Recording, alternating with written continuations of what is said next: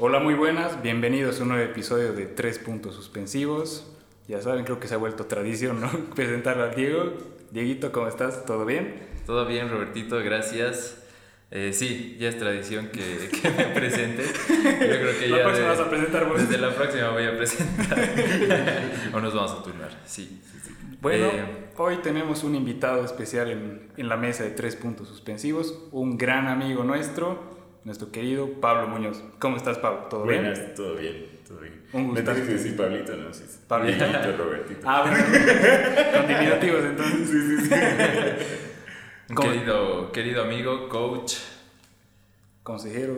consejero, compañero de charlas profundas, En el gym. Y de jodas hasta. Y de jodas también. la- las mejores charlas de ebrio sobre la velocidad de la luz. Creo que incluso con, con Pablo podemos hacer unos cuatro episodios hablando de Sí, física, de jodas, de coaching, de Filosofía, todo, sí, de sí, filosofía. Este Sí. programa que es el de introducción. Así que cuando quieras, Pablito, Sí, sí, sí. las puertas están Gracias. abiertas para vos. Muchas ¿Cómo gracias. estás? Súper bien. Y, ah, creo que ya era, tenía que ser oficial nuestras charlas, ¿no? Para Sí. grabarlas. Sí, sí, sí. Porque siempre un costadito ahí hablando bien. Sí, En medio del reggaetón del gym, ¿no? No daba para, para profundizar mucho. ¿no? Creo que, como digo, tenemos, podemos explotarte a ti harto en tres episodios, cuatro episodios. Entonces, queríamos hablar un poco más de la faceta tuya, de lo que es ser coach, de cómo has llegado a ser coach. Entonces, quisiera que nos cuentes un poco de, de toda la historia que hay por detrás, cómo has llegado a ese punto de querer ser coach. Entonces, el micrófono es tuyo, Pablo. Bueno, llegó como, como todas las cosas llegan de, de casualidad. ¿no? Eh, había un tipo de, de certificación que yo necesitaba hacer que requería que yo sea coach o que tenga horas de ser coach. Y me metí y me encantó. Fue una manera de socializar. Igual había gente con mis tipos de, de- de pensamientos. Y fue una manera de, de examinar lo que yo quería examinar en ese tiempo, que era eh, saber cómo la gente se relacionaba. Claro. Eh, yo siempre fui una persona bien eh, cohibida, entonces no, no me miraba como fuera del, del resto, como todos los hemos. Claro. Cuando somos jovencitos, ¿no? como todos, cuando, cuando estamos pasando por esa edad. ¿no? Eh, conmigo comenzó cuando era bebé, yo siempre pensé que no pertenecía a ningún lugar y era como que alguien que venía de otro planeta. No es decir que creo eso ahora, ¿no? ya sé que no, digamos. Pero en ese tiempo mi imaginación volaba con las posibilidades de que por qué yo era tan diferente al resto. Claro. Entonces mi, mi misión desde chiquitito siempre se fue eh, como que intentar... eh, a- ¿Entender? Entender a la gente, exacto. Como que cómo se relacionan, no solo como eso, diferencias entre culturas, si en serio hay diferencias. ¿no? Claro. Cómo son los humanos cuando se comportan bajo este clima, bajo este clima. Y intenté al principio salir, porque eso era lo que, donde la gente socializaba. Pero todo el mundo bajo la influencia de alcohol o drogas no era Sí. también una- Claro. un parámetro. ¿no? El gym siempre fue como que boxes en especial, donde hay mucha gente encerrada en una. ¿no? Siempre fue un lugar como para medir el, el, ah, qué, qué está opinando la gente sobre política, qué está opinando la gente sobre este tema, sobre otro tema. Es un buen, porque como va de todo, todas las edades, puedes tener opiniones sobre todo. Claro, una perspectiva diferente cierta cosa, tal edad, uno más grande. Ujú, Y de ahí poco a poco fue eh, yo descubriendo qué, qué, como qué tipo de visiones me gustaban de acuerdo a, a mis pensamientos filosóficos, ya empezar a, a- a hacerlos mucho más estructurados ¿no? y utilizar el, el gimnasio como un tipo de, de, ah, de, de test para ver si las cosas que yo pensaba tenían algún fundamento o no. digamos. Y de ahí eso empezó a expandirse a muchas otras cosas. ¿no? Podría decirse entonces que el hecho de ser coach, de estar en el gym, es como una excusa perfecta para vos, para, para tu propósito que es de entender a las personas. Sí, no, no, no quiero sonar arrogante, ¿no? pero Claro. el, el trabajo en sí es, es fácil, ¿no? No es, es pesado por las horas, pero no es difícil el dictar una clase o estar atento o enseñar nuevas técnicas o cosas así. La ciencia tampoco es algo extremadamente difícil, pero es, esa, es una gran manera de tener un pulso constante sin tener que tener redes sociales. Claro. Entonces, eh, yo eh, creo que tuve redes sociales, pero un poco de tiempo. ¿no? Nos conocimos tenía todavía. Eh, pero... Ahorita estás desconectado totalmente. Totalmente. Solo WhatsApp, que es considerado una, una red social, pero es más por comunicación que otra cosa. Pero esa desconexión me hizo ver cómo la gente estaba cambiando, cómo cambian su, su cantidad de atención. Por ejemplo, en, en, los gimnasios medio que te obligan a estar prestando atención en el lugar. ¿no? Entonces podían ver de qué están hechos los individuos y todo lo que leía en filosofía, cómo es que en serio se está aplicando. Todos estos pensamientos grandes que teníamos, de individualismo y todo el cuento, cómo se traducían a las personas que estaban yendo al gimnasio. Yo sé que es un microcosmo de, de, una ciudad, pero es un buen microcosmo, hay, hay de todo. Hay doctores, ingenieros, papás, mamás, todo. Sí, creo que eso es lo bonito de, de un box, de CrossFit. Y para la gente que, que nos escucha y tal vez no sepa muy bien cómo va, cómo va la movida, porque en Sucre hace muy poco se ha abierto un cross, Fire Wings, y de ahí la gente ha estado como que un cacho reacia a, a, ver qué tal, digamos. Claro. Entonces, dentro de un box hay clases grupales donde se junta mucha gente. Por una hora. Y como, y como dice Pablo, es multidisciplinario. Hay abogados, hay estudiantes, hay doctores, hay arquitectos, incluso hay personas que, que se dedican al arte, a distintos...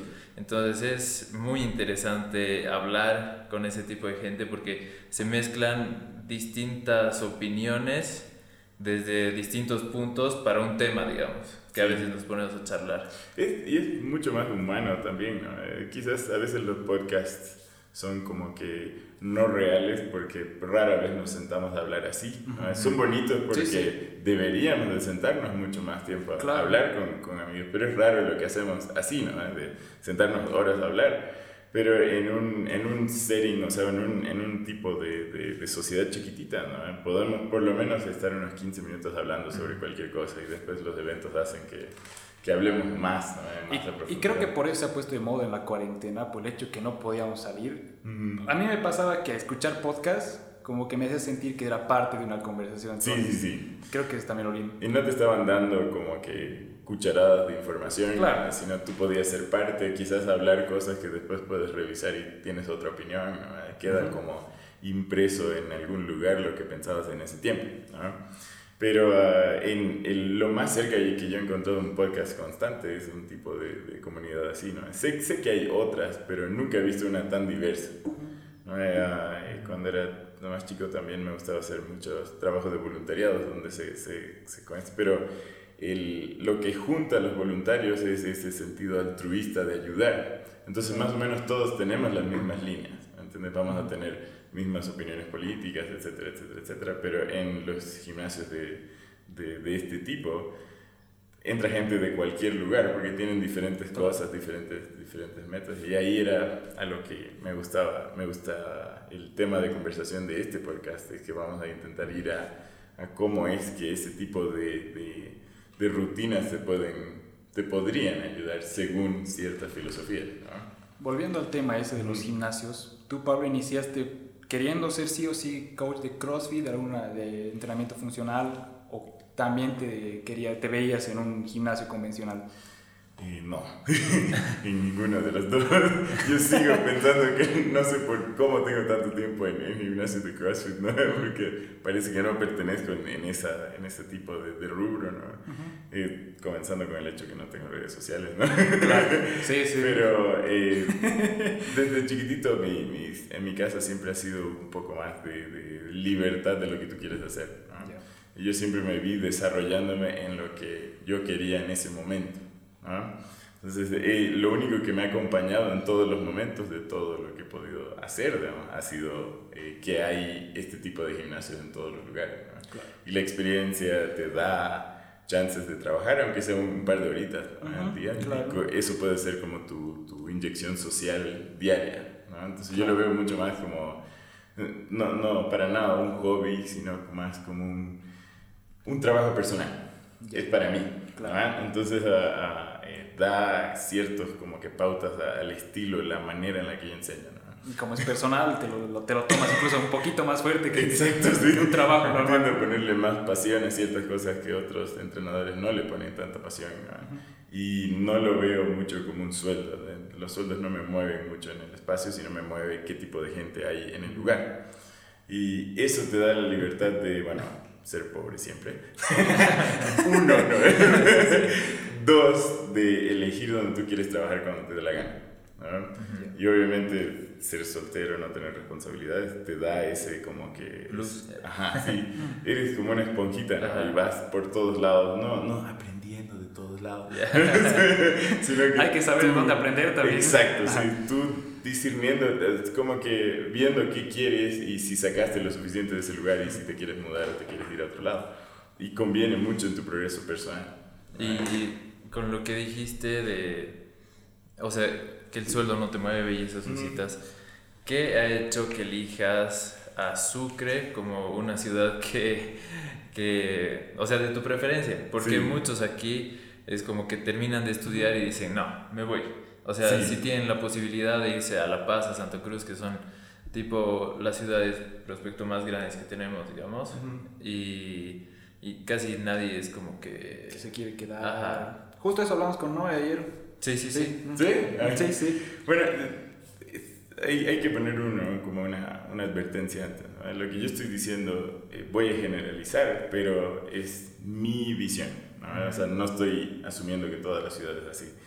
Pero eh, si no lo conocen, deberían de googlearlo. Michel Foucault ha sido grande en mi vida desde chico. ¿no? Y él era un gran filósofo hace, hace un tiempo, murió en los 80. Y, y, ah, él siempre habla sobre que tienes que estar constantemente peleando contra, contra la rutina diaria, ¿no? o Ya. sea, contra el, el, el que te hagan un, una, un, un bot, básicamente. ¿no? Creo que, Sí. o sea, si no estoy mal, es, él es el que decía de la sociedad disciplinaria. Exacto. O sea, las sociedades se mantienen, según él, porque los individuales se vuelven más individualistas, o sea, se conocen más a ellos mismos. Entonces, yo siempre he buscado un lugar, o siempre busco un lugar que me deje tener el tiempo suficiente para explorar mi individualismo. Ya. Suena estúpido. No, no, no. Yo sí. Sucre es la única ciudad donde yo puedo trabajar, estudiar y tener mis tiempos para meditar, ¿no? tener mi tiempo para este, los dramas y todo lo que, lo que estresa a la gente normal en, en Sucre. A mí no, no, no me afecta mucho, digamos. Eh, yo sé qué, qué quiero hacer lo he sabido Claro. desde bebé, ¿no? Y quizás la respuesta a eso es quiero ser más yo. y Sucre es una ciudad perfecta para hacer eso. En Santa Cruz, yo viví mucho tiempo en Santa Cruz. Santa Cruz se está volviendo un- una, una ciudad en donde ir de un lado al otro te toma una hora, dos horas, ¿no? El transporte, todo ese estrés, ¿no? todo es mucho más rápido. Claro. No te da tiempo para ser quien eres. Que quizás COVID hizo es que nos obligó a todos a sentarnos en casa y pensar. ¿no? es por eso los divorcios subieron tanto. ¿no? podía ser un bot con COVID, estabas Sí. sentado. Esa, esa, esa cosa que la gente tiende a evitar, a mí me encanta. Yo vivo en eso. Y de ahí, creo que por eso, a consecuencia de eso he sacado. O sea, he hecho muchas cosas en mi vida, decisiones que parecen raras. Pero para mí era como que el, el lugar que más me permitía ser yo. Ya. ¿no? Puede ser exploración de comida. ¿no? Sé que Sucre no es lo más variado ¿no? en paladar, Sí, pero sí. por ejemplo Cochabamba a mí me encantó porque tiene un tremendo paladar en Cocha, ¿no? Y, y tiene, tienen de todo. Sentí que ya no era ahí, intenté conseguir otra cosa, ¿no? Y eventualmente va a suceder en Sucre también, ¿no? Cuando, Claro. cuando termine de, de esta fase, ¿no? Y- Pero es muy raro porque, por ejemplo, el coche es un poco más grande ¿no? que Sucre. Ujú. Aquí no, lo, no veo que en buen tiempo crezca Sucre en tema de, de longitudes para viajar y demás cosas. Entonces, creo que te puedes quedar bastante tiempo. por- Su- Sucre siempre fue, desde la primera vez que volví, siempre con, con Diego conversamos de que volver aquí siempre fue una meta. ¿no? Eh, también aquí da para que ejercites tu, tu escritura, que puedas escribir, ¿no? si quieres escribir o que puedas hacer podcast. ¿no? ¿Me entiendes? Que tengas el tiempo y que no sea lo único que haces todo el día. ¿no? O sea, que puedas explorar muchas cosas. ¿no? Eventualmente yo sé que voy a llegar a un punto en donde ya centre todas las filosofías que tengo digamos, y tenga una, una línea de estudio y en eso ya voy a, a mudarme a donde sea que pueda estudiar eso. ¿no? Pero por ahora aquí es el lugar donde me puedo desarrollar, ¿no? sin, sin penas. sí, yo creo que Sucre tiene ese airecito bohemio, digamos. De, sí, sí, sí. De, de escribir, de, de, ir a ver cositas, cacho culturales, digamos, no tanto como La Paz, pero, pero sí te da para meditar, para leer. Sí. Creo que también la gente que se sale de aquí es, es de las que yo conozco que se han salido de Sucre. Es el problema de que, que mencionaba Schopenhauer, que, que el, claro. uno de los peores enemigos de, de, los humanos es el aburrimiento. Sí, sí.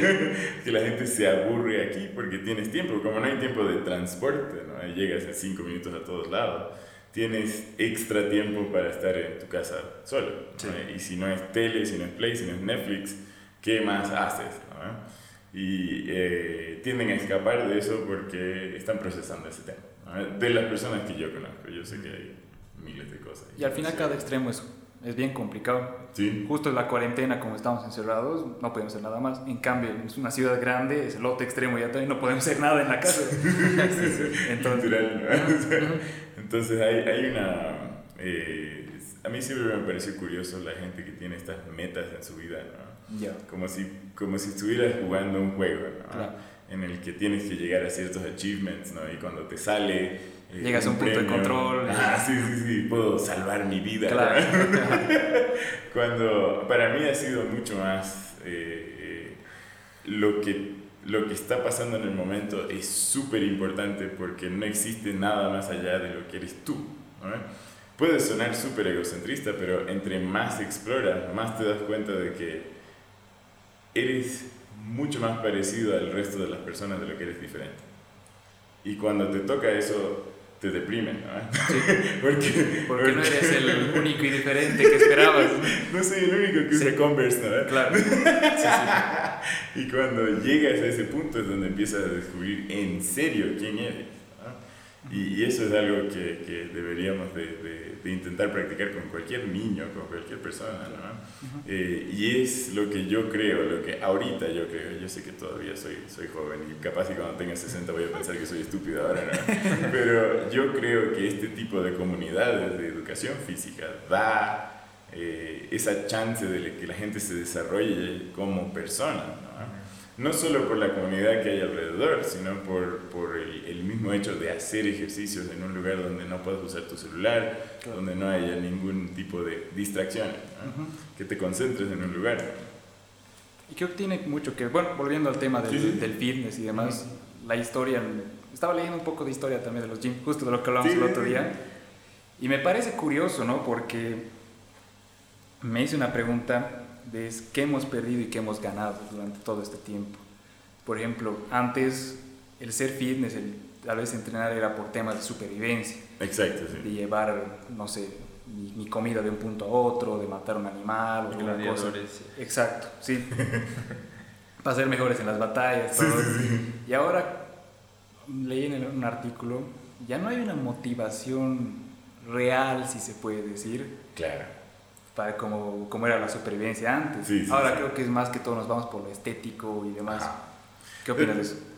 Creo que sería, como tenemos, como es un podcast, tenemos tiempo para desarrollarlo. ¿no? Uh -huh. eh, primero desarrollar exactamente la, la, primera, como la primera eh, entrenamiento establecido que tenemos. ¿no? Porque antes eran pruebas físicas, como en Escocia, como en China, como en Grecia pero eran como que humanos que vivían y de repente hacían una prueba y los que ganaban, ganaban.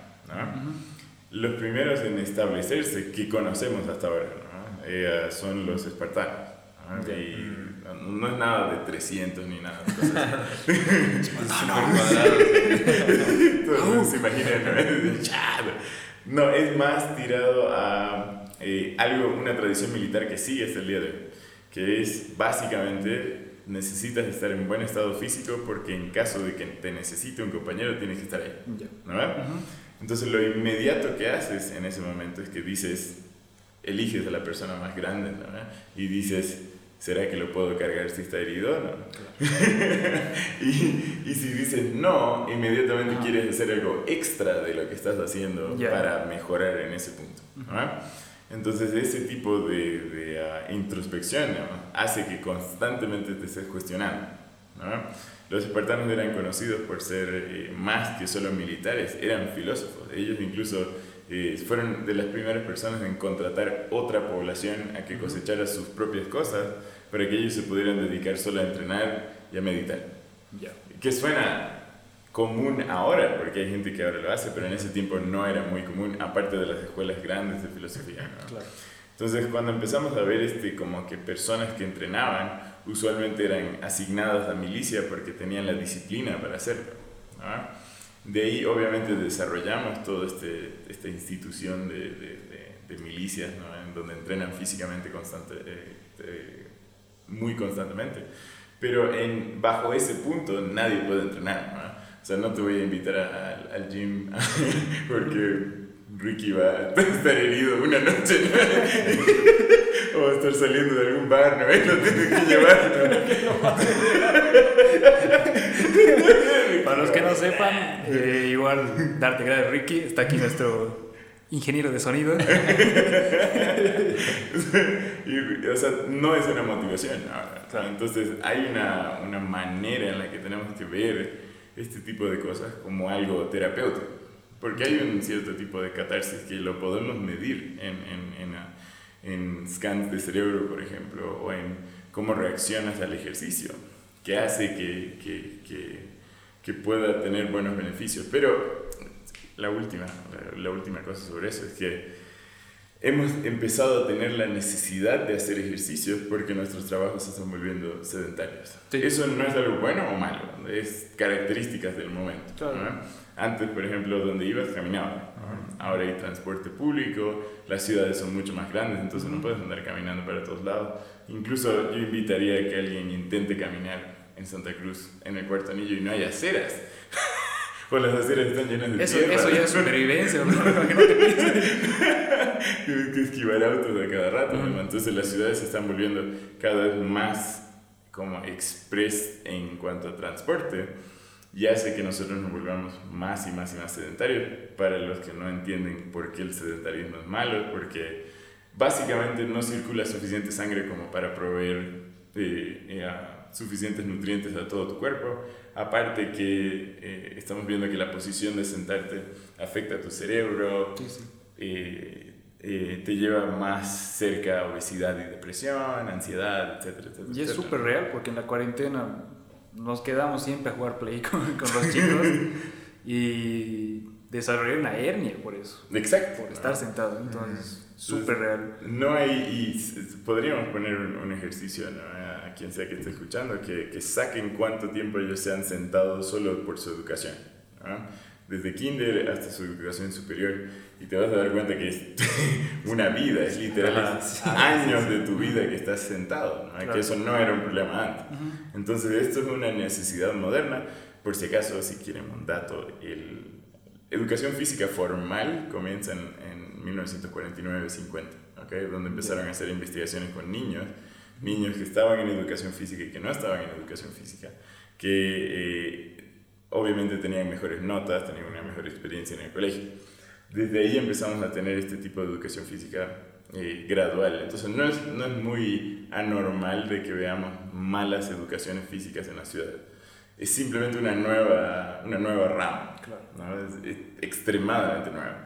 Eh, entonces hay mucho que investigar, hay nuevas carreras que se están formando y, yo quiero irme más al, al, hecho de que si algo comienza con, un buen, con una buena fase filosófica, la ciencia tiende a seguir exactamente detrás.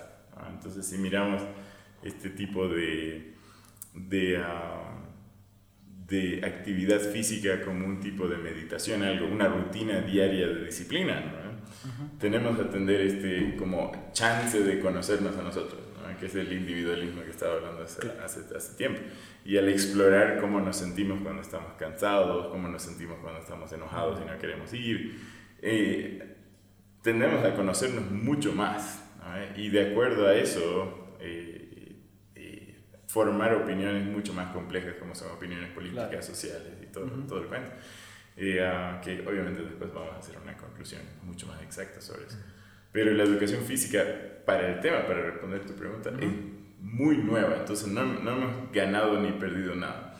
Todo en, en, cuando uno ve ciencia tiende a ser dogma antes de, de, comprobarse. Ajá, entonces, lo que hemos hecho con algunos tipos de entrenamientos, eso es incluido eh, este tipo de gimnasios, boxes, incluido gimnasios, incluido deportes, es que lo habíamos hecho dogmas. ¿no? esto es, esto no es, él está incorrecto, él está en lo correcto, este no me gusta, este no me cae, porque es su cuerpo, porque esto, por lo otro. Estamos en la mitad del método científico. Todavía. Exacto, entonces cuando creamos estos dogmas, ¿no? son simples síntomas de que estamos creciendo como carrera. Básicamente es eso. Entonces, sí, si lo comparamos con, por ejemplo, medicina, medicina ha tenido literales milenios para avanzar, ¿no? entonces ya es una ciencia súper avanzada y siguen avanzando, no estoy diciendo que no, pero hay incrementos mucho más específicos de una carrera. Nosotros seguimos todavía en, en, en, fases básicas de que ni sabemos cómo tiene que entrenar la gente. no, no existe un programa exacto para la vida de una persona. Yo he dedicado literales décadas a intentar ver qué programa sirve mejor para una persona que solo quiere mantener su estado físico hasta el, hasta el, hasta el último de, de su vida. Y, y, es complejo, es, es, algo complejo porque tenemos mucha ciencia, pero tenemos ciencia de casos extremos. Claro. Deportes, espacio, y, pero no tenemos de alguien de una vida cotidiana. Sabemos los beneficios, pero no tenemos para nada algo exacto, ¿no? como que tienes que hacer esto, esto, esto, esto, esto. Y obviamente si vemos algo de, la, de, ciencia, es que no va a ser exacto. va a ser más complejo de lo que pensamos. y es interesante esto de, del deporte y, y, de los espartanos de Grecia, porque Platón, y creo que a partir de ese pensamiento siempre han estado en una dicotomía o dualidad. Sí. Lo de hablar de, bueno, creo que primero Platón decía cuerpo y alma, ¿no? Después de, de, de Descartes decía eh, cuerpo y mente. Entonces siempre he estado como que vinculados la actividad física con, con, la, con el bienestar mental. Sí, eh, y no solo somos nosotros, ¿no? porque nosotros tenemos una, una, una educación bien eh, del oeste, ¿no? pero en el este, en China, estaban inventando este tipo de artes marciales, rutinas de té, por ejemplo, que hacían lo mismo básicamente y incluso salen al mismo tiempo. Los pensamientos similares que suceden en diferentes partes del mundo. Y sabemos de que eso sale de la necesidad de que las personas tengan una... Eh, salgan de su rutina diaria a hacer algo que solo estén ellos en su, en su mundito, ¿no? Y que hagan algo que sea básico del cuerpo, o sea, movimientos básicos, digamos, que terminan como que no dando ganancias. Yo odio cuando algún entrenador dice vas a mejorar en el gimnasio, porque en realidad Claro, ¿qué es mejorar? Exacto, levantar más peso no es mejorar, es un incremento de un estímulo y eso lo vemos en cualquier tipo de cosas. Eh, en este tipo de, de, de, sociedades, de microcosmos, deberíamos de intentar ver que la, si la persona se conoce más. Es, para mí esa es mi meta, por eso, no sé si cuando ustedes iban a mis clases lo veían, yo nunca presiono a alguien a hacer más, al menos que yo vea que está a propósito necesita ese empujoncito. ¿no? Y la razón de eso es porque eh, no importa. no importa si bajaste 5 kilos o 10 kilos, ¿no? Tú estás ahí para ti, digamos, y deberías de estar concentrado en lo que tú estás haciendo. Entonces sí, me enojo hartísimo cuando alguien está en su teléfono, ¿no? porque eso te está sacando de tu, de tu hora, ¿no? de, tu, de tu momento. Y siempre se aconseja, por ejemplo, que, que personas, por ejemplo, que están casados o que tienen hijos vayan en diferentes horarios, ¿no? Para que tengan también su... Claro, su... para separarse un ratito. Ah, sí, sí, tengan su, su, momento de ellos, como dices tú, desde hace tiempo venimos haciendo este tipo de, de cosas en todo el mundo, ¿no? Y, uh, entonces tenemos como este... A mí, si, si hablamos de filosofía exacta, la mayoría de la filosofía que uno le enseñan es sobre conocimiento, ¿no? cómo agarramos conocimiento, cómo imaginamos algo, eh, muy pocos filósofos mencionan eh, la historia de que, que, que, Foucault hace, ¿no? que la cultura del yo se llama eso, por si acaso. Eh, que la cultura del yo es básicamente Foucault eh, escribiendo sobre la historia de la relación entre el humano consigo mismo.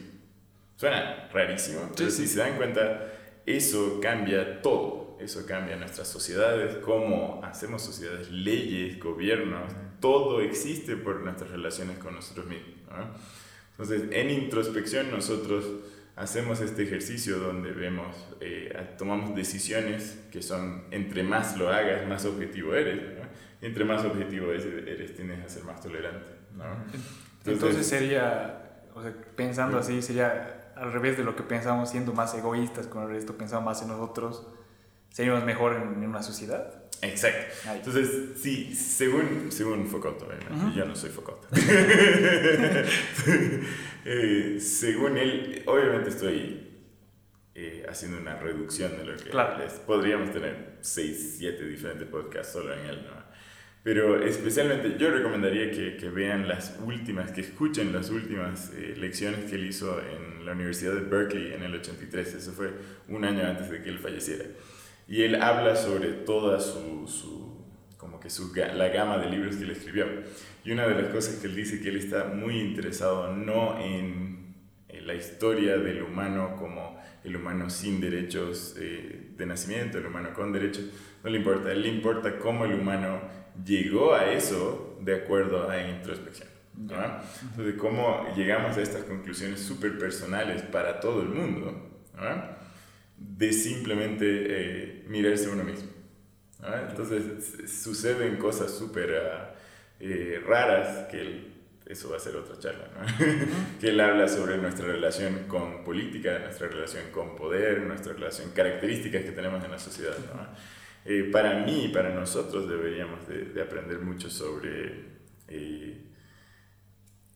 el ser más individualistas solo tiene una conclusión, que es que te vas a dar cuenta que eres mucho más común de lo que pensabas.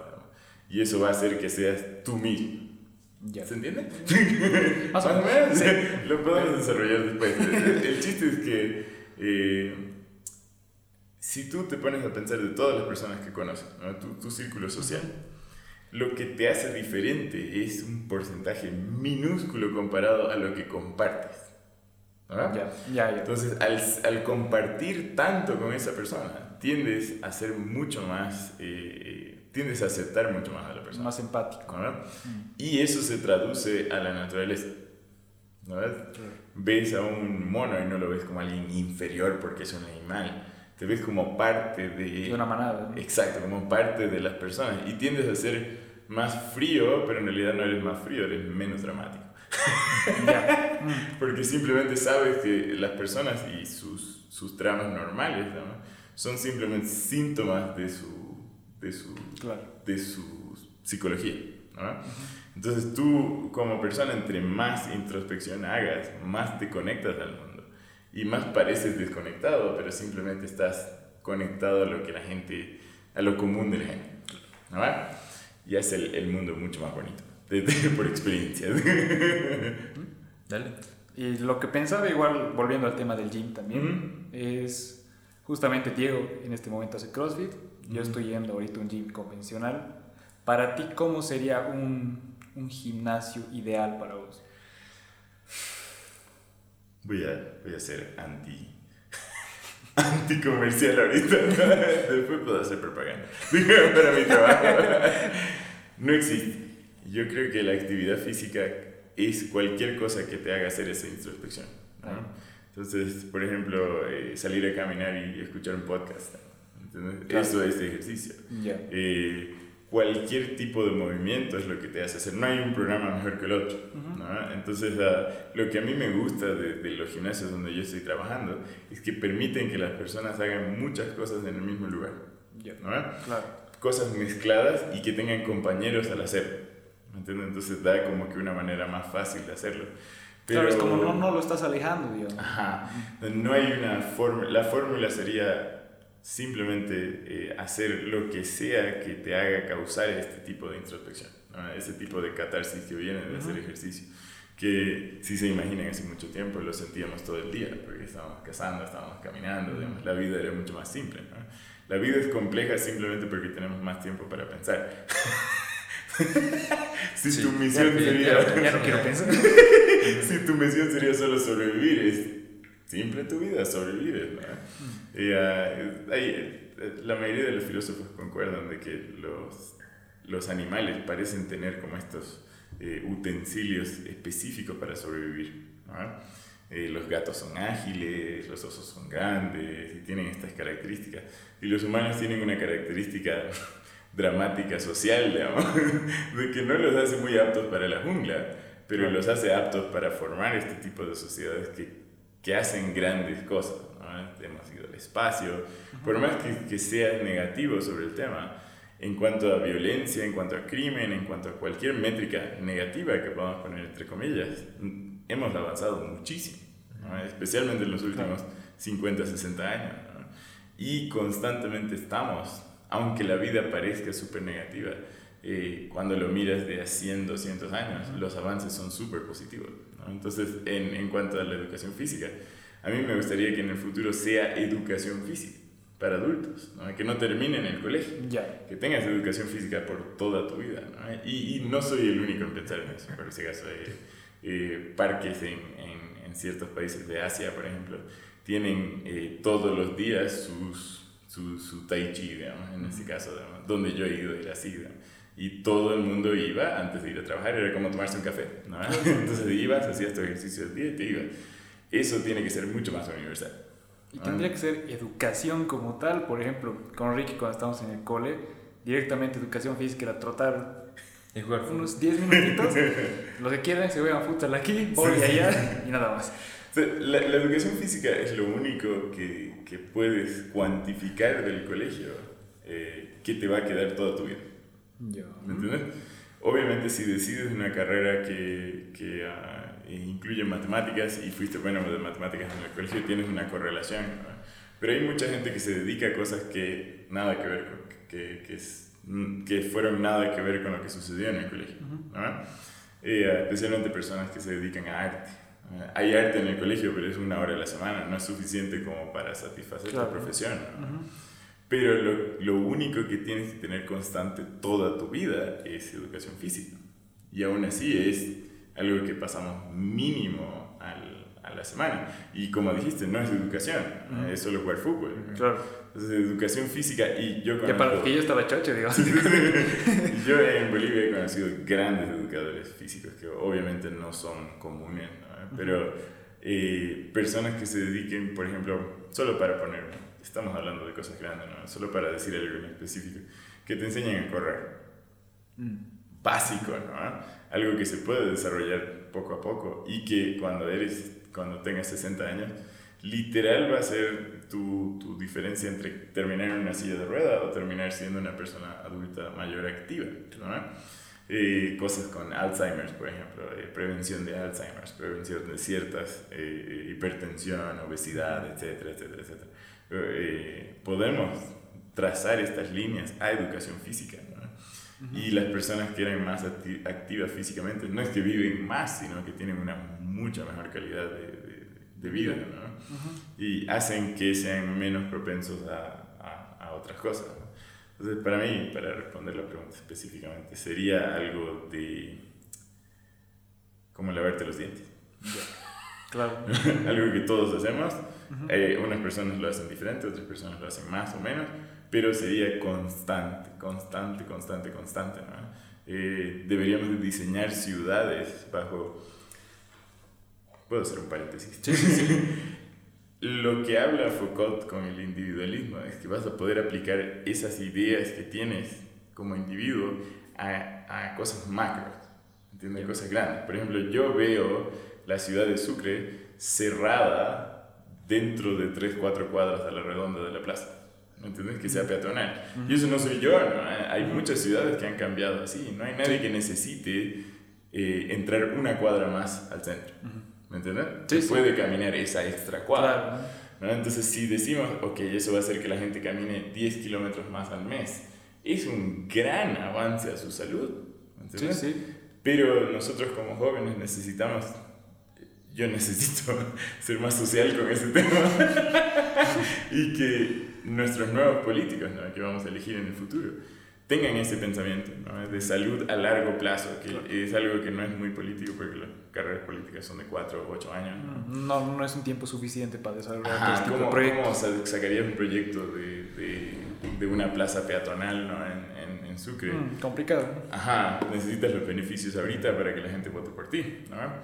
Pero si alguien intenta hacer esa inversión, es lo mismo que hacer una inversión en, en infraestructura. ¿no? no se va a ver ahorita los, los, como que los, los beneficios, se va a ver mucho después. Y si nosotros, por ejemplo, que somos una generación que pasó por COVID, que somos sedentarios porque, que, porque pasamos por COVID, eh, eh, uh, necesitamos que en, en, el futuro nuestra salud, eh, cuando seamos adultos mayores, sea mucho mejor. Por si acaso, nosotros somos la generación que menos preparada está para ser adultos mayores. No ahorramos, por ejemplo. Nuestro seguro no incluyen cosas cuando son para adultos mayores. Entonces, cuando seamos adultos mayores, necesitamos ese soporte. ¿no? Eh, justo eh, mis sobrinitos vinieron a visitar y yo veo su estado físico y es pobre por COVID. ¿no? Están sentados todo el día, ¿no? se paran, caminan una cuadra y están... Eso es, y no quiere decir que ellos sean sedentarios a propósito. Son niños activos que por, por las circunstancias ajá, tuvieron que ser así. Más que todo ahora tenemos que hacer ese, ese cambio social para tener estas ciudades mucho más. Si se ponen a pensar, ¿cuánto en serio sería el costo energético diario que caminemos por el centro? Mínimo. ya lo hacemos, la mayoría de los estudiantes aquí caminan mucho, ¿no? Entonces que cerramos ciertas calles, ¿no? Ciertas cosas. Y seguro alguien lo ha pensado y ha intentado y falló, pero tenemos que seguir intentando, ese es mi punto. ¿no? Sí. Eh, para los que no saben, eh, Pablito es un veterano de guerra. Sí. No me y, y saliéndonos un cacho de, del CrossFit y, y del gym y hablando más como el deporte en general, ¿qué, ¿qué valores o principios militares crees que han ido derivando así hacia las prácticas deportivas? Uh, qué buena pregunta.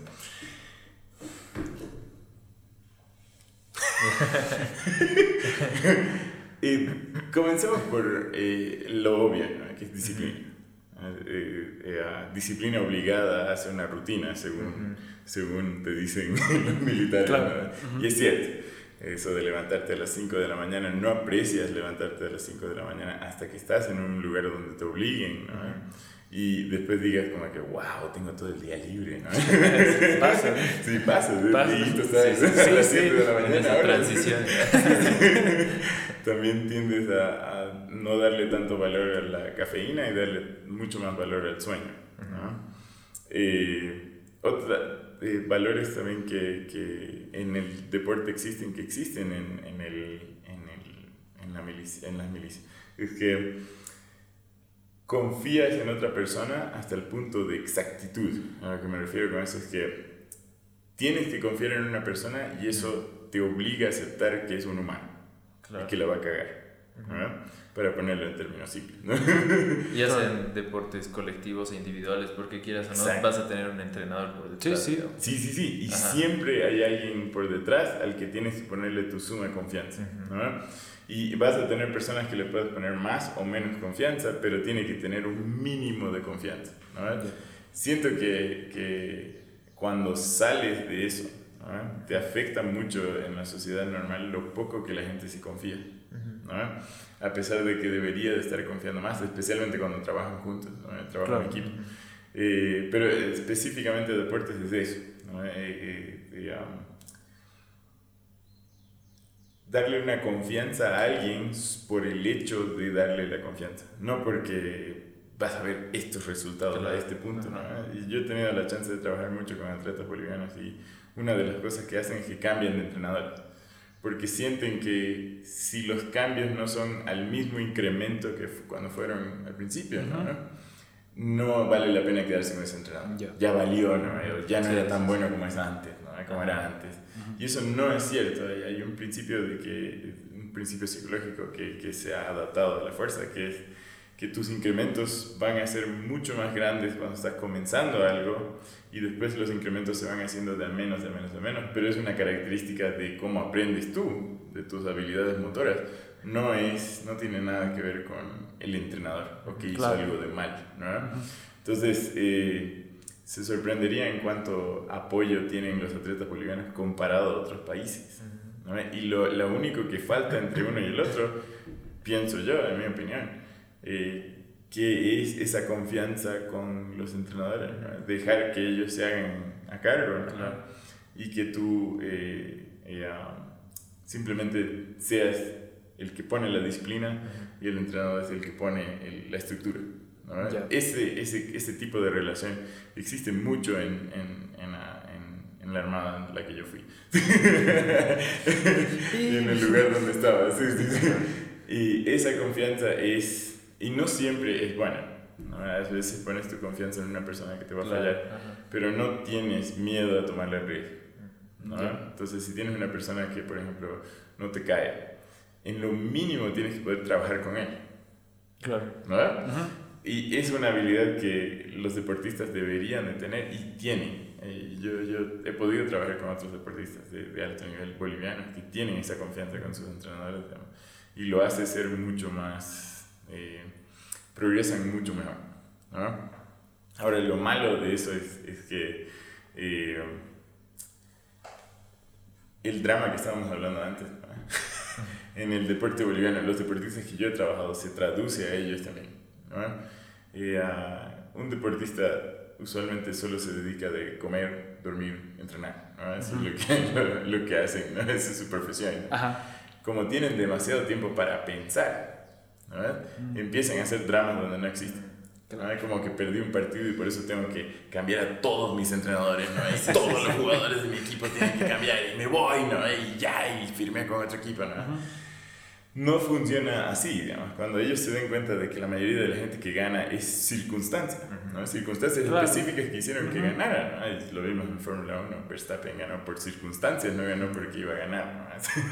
Sí, Entonces, sí, sí, eh, no, eso no es decir que Verstappen ganó por suerte, porque no fue suerte. El tipo trabajó todo el año para eso.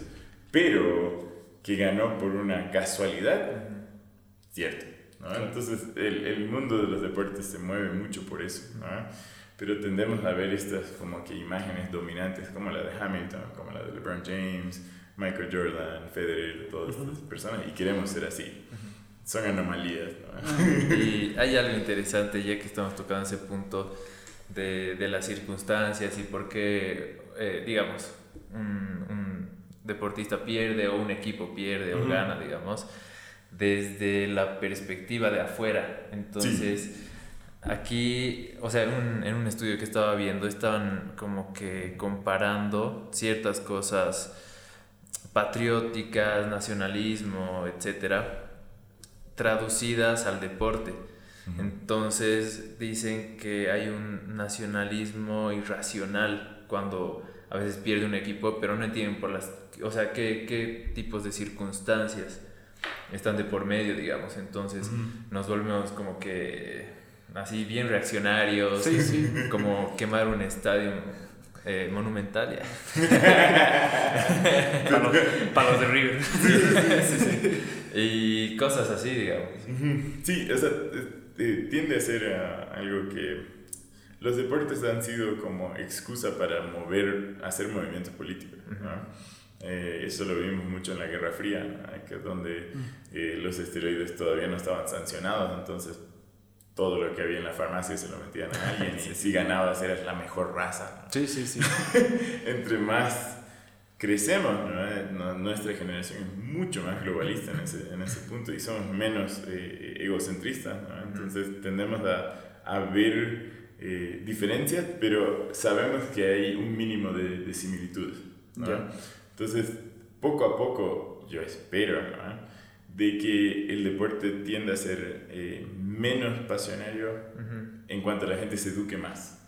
Porque si te das cuenta, estas cosas suceden eh, con, no en las áreas más educadas, no estoy hablando de, clases sociales, sino que las personas que tienden a tener menos educación tienden a poner sus emociones en pasiones irracionales como es el deporte, ¿no?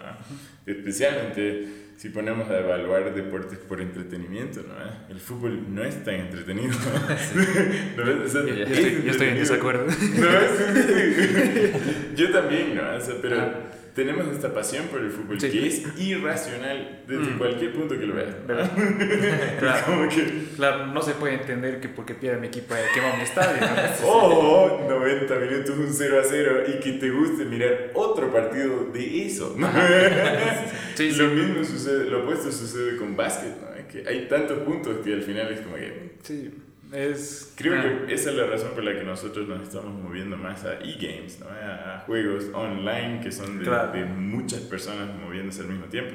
Y los juegos son mucho más complejos, ¿no? mm. mucho más complejos que meter una pelota en una canasta o meter una Claro, y pelota en para una- todo gusto también. Exacto. Ujú. Tienes juegos de estrategia, juegos de, shooters, ¿no? tienes cualquier tipo de juegos que hacen que nosotros nos movamos más. Y obviamente las Olimpiadas ya está un paso antes y están intentando Claro. poner eso en, en siguientes Olimpiadas. ¿no? Pero eh, creo que la, se debería, deberíamos empezar a ver la pérdida de, ese, de esa, de esa Sí, pasión sí, extrema, ¿no? de tener iglesias de un equipo, ¿no? Cosas ridículas. La iglesia de. Maradona. O i- idolatrar a jugadores que son personas que no son. Eh, son personas normales, ¿no? Ujú. Idolatrarlos Sí, como sí, dioses, ¿no? Era Claro. Ese tipo de cosas. Sí, y ahí justo iba, ¿qué tal? Hemos A mí- A mí otro punto que mucho se ha visto y se ha puesto como que en un pedestal a, a los campeones, a- al que tiene mejor forma física y no sé, creo que con el tiempo se ha ido olvidando, nos hemos ido olvidando de los que están debajo de ellos, digamos. Entonces se ha ido como que generando un desprecio por la debilidad Sí, en el deporte. sí, sí, sí. Como si saliste segundo, eres Claro. más débil que el primero. Ajá. ¿no? Eh, creo que el, el- le quita Mérito. lo mejor que tiene el deporte. ¿no? Que deberías de hacer deporte porque te gusta hacer el deporte, no porque, Claro. vas, a, no porque vas a ganar. Esto, si alguien lo escucha que ha hecho esto, va a sonar como una crítica directa a ellos, pero no es personal.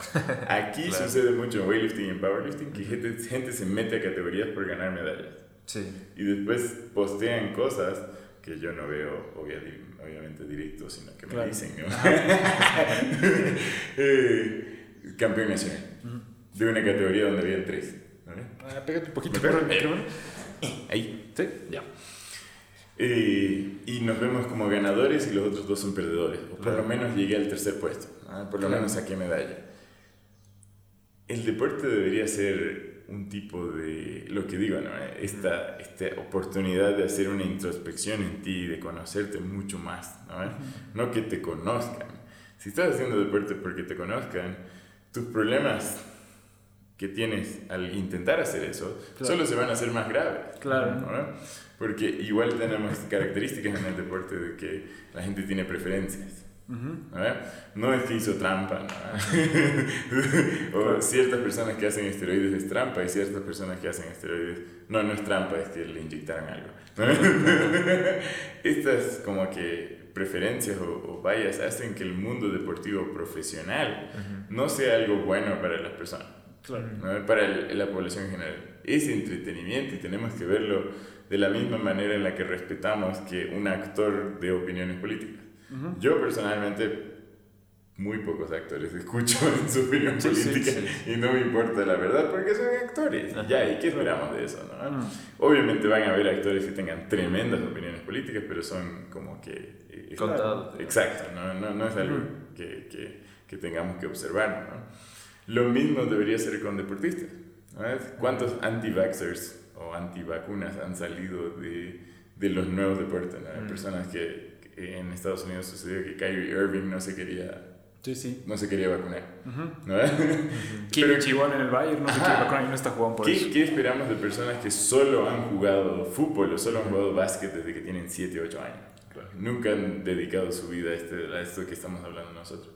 Nosotros tenemos la chance como personas que no son deportistas profesionales de no idolatrar eso y a la vez meternos en nosotros mismos y disfrutar Claro. el deporte por hacer el deporte. Y ha habido una polémica bien, bien grande en, en estas últimas Olimpiadas de Simón. Simón, Simone Biles. Ajá. Mm. Y, o sea, muchos sí. decían que para qué se ha metido, para qué va si va a estar así, que por el amor a, a, a su Deporte. patria, Sí. que no sé qué, por qué se retira.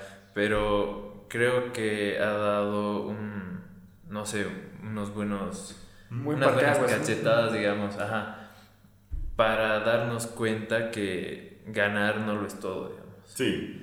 Y más es un cuidado personal, eh, o sea, en, en su circunstancia, ¿no? Pero, o sea, ha dicho, no, prefiero cuidarme Claro. a, a sacarle una medalla, digamos. Creo Sí. que tiene mucho que ver con que el deporte ya no es, en el élite ya no es un deporte, sino es un negocio directamente. Sí. O sea, sientes que a veces nos, nos sorprendemos de los sueldos, los salarios que tienen Ajá. ciertos deportistas, pero eso es un porcentaje mínimo a lo que ganan los equipos, ¿no? a lo que ganan el resto de las personas. Creo que le, le- esa imagen del deporte, ¿no? especialmente que tiene gimnasia. Eh, eh, a mí, después podemos hablar de eso, la, la decisión de, de Simone Biles no me pareció algo bueno en el momento, pero lo que me gustó es que le dio como una foto al, a lo increíblemente pesado que es gimnasia. ¿entiendes? Primero, son deportistas que se convierten profesionales a sus 15 años. ¿Por qué eso es algo legal? ¿Me entiendes? Tienen la presión Claro. de todo un país en las Olimpiadas de ganar medalla de oro y tienes 16 años. ¿Qué estabas haciendo tú a tus 16 años? Yo era Ya está Juan Play. Perdón, yo, yo era un pelotudo a mis 16. No, Sí, no sí. estaba para recibir presiones de Sí, países. sí, sí, de claro. Estaba jugando la primera versión de Dota. de Sí, sí. No, estas niñas, porque son bebés si uno se pone a pensar en la edad que tienen, Claro. reciben presiones que no son eh, normales. Y después vemos eh, cómo son como adultos después, ¿no? y son estos adultos que no son eh, preparados para la sociedad. ¿no? ¿Qué estamos haciendo con eso? Es lo que yo saqué de, de esta polémica. ¿no? Ah. O sea, ¿qué, a, a qué punto tiene que llegar una persona de, de- de tan niña? De decir, no quiero, sabiendo de que la van a deshacer en redes sociales. ¿no? Y que la mayoría de los niños, yo si fuera niño y tuviera esa presión, hubiera dicho, voy a participar nomás para que no me griten. ¿no? Ella tuvo la, como la valentía, o quizás no sabía qué iba a pasar, ¿no? de a tomar su decisión a pesar de todo lo que iba a venir después. ¿no? Pero nos hace pensar más, creo yo, en el que... ¿Qué estamos haciendo con los deportistas? no? ¿Vale la pena que tengan este tipo de presión? Niños, digamos. Porque lo mismo es con fútbol. ¿no? Lo mismo. Vinicius Junior y las presiones Sí, sí. que le ponen en el Real Madrid. Es, imagina que sea Sí, tu hijo. digamos. Llegó Ajá. con 18 años y le estaban pidiendo que sea el, próximo Cristiano Ronaldo. Entonces. Y estamos, aparte que, ¿sabes qué? Lo feo que es que alguien te compare con otra persona que conoces. claro, ¿Entiendes? No eres tan bueno como tal. sí, Imagínate que yo te diga eso, ¿no? No eres tan buen podcaster como Diego, ¿no? Claro. Puta, digamos. Puta, ¿no? Es horrible. Sí, digamos, sí. ¿Entiendes? Entonces ponemos a estos niños en estas posiciones, ¿no? Y después no nos gustan cómo reaccionan, ¿no? Y después decimos, ah, por eso perdí. Claro. No, por eso no clasificamos al mundial, según nosotros. ¿no? Ojalá, ojalá clasifique. Hay chance matemática, ¿no? Martín, si está escuchando eso.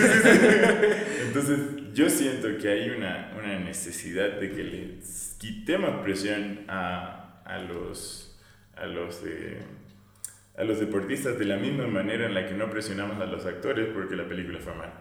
Ya, Porque sabemos que hubo un editor atrás. claro. ¿no? Entonces, por ejemplo, si no nos gustó eh, Justice League, ¿no? que fue una, una película de la Liga de la Justicia que no fue tan bien recibida, pero sabemos ahora de que había otro corte que Claro, supuestamente claro. era mejor. ¿no?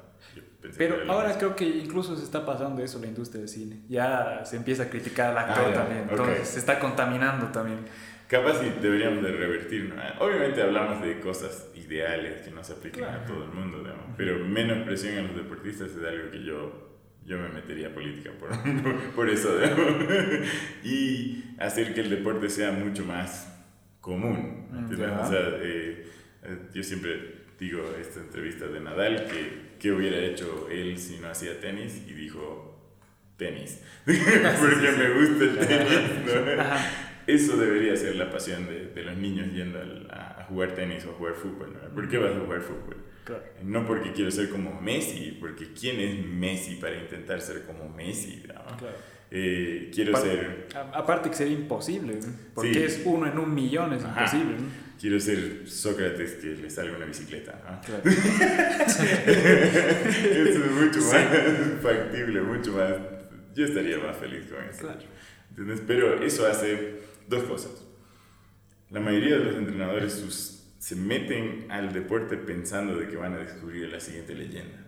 Y ellos van a poder ser el entrenador de la leyenda. ¿no? Y lo segundo es que hacen que modelen su carrera para encontrar esa leyenda. ¿no? Tratar mal a niños, por ejemplo. Eso en las academias de fútbol es normal. Es normal, sí, sí. Eh, en, en bicicross, que yo he estado en bicicross, es normal que los traten mal a los Ujú. niños, digamos, y no disfrutan el deporte. Entonces, esos niños van a hacer lo mismo con sus niños y se vuelve este ciclo de, de violencia y abuso, digamos, que no deberíamos tener. Claro. Debería ser lo más inocente. ¿no? Es- hay mucha gente que critica lo que, lo que están haciendo en Estados Unidos de darles trofeos a todos los niños que participan. ¿no? Están perdiendo el punto, ¿no? Si dicen, quiero que mi hijo sea un ganador, ¿y cómo puede ser un ganador si hasta Claro. los perdedores le dan trofeo? No se trata de eso. Sí. se trata de que el niño se mueva y listo, y se acabó. Y si quiere hacer natación y béisbol al mismo tiempo, que lo haga. ¿me entiendes? Que disfrute. Y obviamente los grandes deportistas se van a ver igual como vemos en el colegio quienes van a ser ingenieros, quienes van a ser artistas, quienes van a ser psicólogos, ¿no? Se ve desde bebés. ¿Quién va a ser un gran deportista? Se ve y si esa persona decide eso, bien, y si no también. Pero menos presión al, al, al este y más eh, deportes masivos, ¿no? más intento de, de, de meter dinero en, en poner canchas en todos lados, que ahora hay, digamos, hay mucho más canchas, pero educación física a la vez, ¿no? mejores educadores físicos en ese caso. No Dale, sé si respondí tu pregunta. sí. Creo que, es- creo, que, creo que tiene que ver eso de que seamos pasionales con los deportes. Ujú. El hecho de que, por ejemplo, hay personas que trabajan de lunes a sábado Mm, y el domingo es su día libre, entonces lo, lo único que puede ver es un partido de fútbol, un partido de béisbol. Entonces, como es lo único que ve, es a lo único que le va a putear. digamos. ¿Me entiendes? Porque yo insisto con eso de ir a tener una rutina diaria de, de, algo físico para hacer esta introspección diaria, ¿no? No es que yo soy, quiero ser un gurú, ¿no? De. ¡Wow! Descubrir la llanta. No, no soy el primero en decirlo, pero esa introspección diaria no te va a hacer menos humano, te va a hacer menos irracional. Eso es lo que, lo que, lo que Claro. estamos llegando. ¿no? Ujú. Eso es lo que estás diciendo de esas pasiones que tenemos, porque hay Ujú. personas que tienen una rutina toda la semana y se descargan en la semana Claro.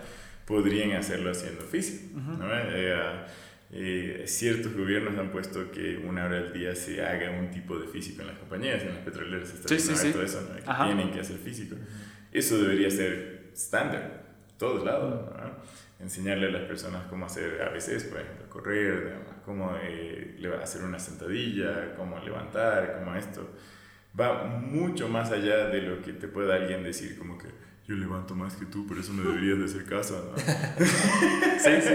te deberían de educar, que es mucho, mu- es muy diferente a lo que nosotros estamos viendo ahora en gimnasio. ¿no?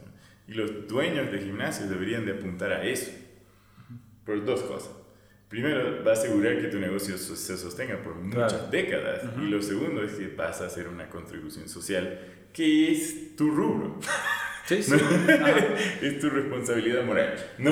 Claro. Entonces, eh, lo que estás diciendo, perdón por cortar, pero no, es, es eso, ¿me entiendes? Sí, es sí. que deberíamos de hacer que las personas tengan más introspección y lo que, todo lo que hemos visto acerca de la gente que medita, por ejemplo, es que se vuelven mucho más tolerantes, Más se vuelven pacientes, mucho más pasivos, exacto, menos ansiedad, menos necesidad de adicciones a ciertas cosas, ¿no? Claro. Y con eso formamos eh, sociedades mucho más. Hay, hay una frase bien bonita de, Dra- de Dragon Ball, justo, justo con eso. El, el- el maestro Roshi los agarra y dice, no, no nos pone a trabajar directo, dice, hay que trabajar, hay que aprender, hay que jugar, hay que comer y hay que, hay que descansar. Entonces, me parece bastante, bastante jodido que a veces nos enfocamos solo en una cosa y nos olvidamos del resto. Sí, De descansar, se ha vuelto creo que común Para Sí, todos, sí, si tenemos que tarea alguna cosa, nos podíamos descansar. Sí, Jugar una vez- igual lo mismo. Una vez eh, eh, tuve que hacer un- una mini charla con, con unos papás Ya. y sucedió, salió una- un tema sobre qué presión es buena y qué presión es mala con Ujú. un niño. Y a veces no nos damos cuenta que estamos poniendo presiones malas a los niños. Por ejemplo, eh, si un niño eh, quiere intentar bicicleta su primer día y le compras una bicicleta de 3 mil dólares, aunque tengas el dinero, esa presión de que le compraste una bici cara además, y que por eso se tiene que quedar haciendo eso, lo cohíbe a poder explorar. Claro, lo limita en cierta forma. ¿no? Exacto. Entonces, el, el aprender como, por ejemplo, te inscribimos, te gustó, te inscribimos seis meses. ¿no? Y que el niño diga no quiero ir y lo obligues a ir, Claro. eso es otro tipo de presión. ¿no? Eso ya es disciplina, estás enseñándole algo al niño. Pero eh, el ponerle estas mini presiones tuyas a veces, ¿no? De que tú supuestamente ibas a ser campeón mundial si no te lesionabas la rodilla, ¿no? Ese tipo de presiones que le pones a los niños solo causa que los niños repitan eso cuando tienen niños. ¿no? Entonces, te- ser mucho más pasivo en cuanto a, a- no pasivo al hecho de que haga físico, Ujú. que haga físico todos los días, pero pasivo a qué y cómo lo hace. Se necesita mucho más de eso, ¿no? Porque tendemos a... Yo culpo mucho a la sociedad en la que yo vivía cuando yo era niño porque me hacían sentir especial. Tampoco estoy diciendo que el niño no es especial. ¿no? eres especial para las personas que creen que tú eres especial para ellos. Por ejemplo, si, si tienes un hijo, ¿no? es especial para ti porque es tu hijo, es Claro. tu único hijo, pero eso no significa que el niño sea especial y no lo deberías de tratar así. ¿No? Es especial para ti y él debería saber eso. Pero eh, no deberías ir a adelantarlo de curso porque, porque piensas que es el siguiente Sí, Einstein. sí. ¿no? ¿Me entiendes? Esa Claro. presión. Ese tipo de presiones causan que los niños no se desarrollen bien en el deporte. No sé sobre, sobre educación, eh, debería ser algo similar, pero yo sé que muchos niños se frustran en el deporte porque los papás lo presionan. Claro. ¿no? Si estás llevando a tu niño a fisio dos veces a la semana porque juega fútbol, está jugando mucho fútbol. Sí. Comprarle un play, ¿no? Pero esto de introspección y de filosofía pierde puntos si nosotros presionamos a nuestros niños a ser campeones. Claro. Entonces es como que, imagínate representar a Sucre. Eh, ¿Sucre era tierra de campeones o Cocha? Sí. ¿Quién era? Tierra de campeones. Tierra de campeones.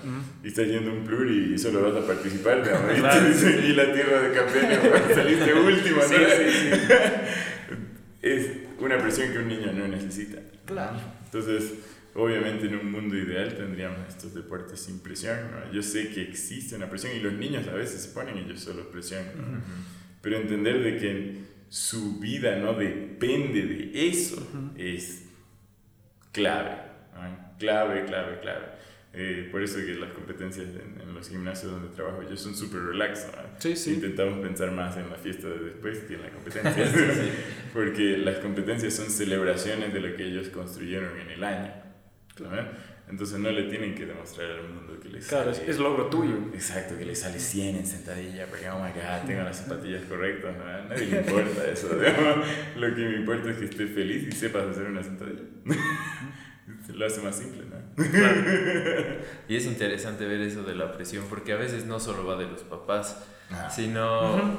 películas, publicidad, o sea, siempre, siempre vas a ver al tipo, o sea, para llegar a, no sé, sacar una medalla, romper un récord, sacarse la mierda 24/7, pero sacarse la mierda así 24/7 y no descansar. No digamos. pain, no gain. La clásica. Sí, ajá. Por eso Simone Biles es... Creo que ella no estaba pensando en eso, pero para mí va a causar como este, este como que comienzo de un cambio hacia cómo miramos a los Ya. deportistas, porque ella se debe de ver como que tantas medallas de oro y por qué.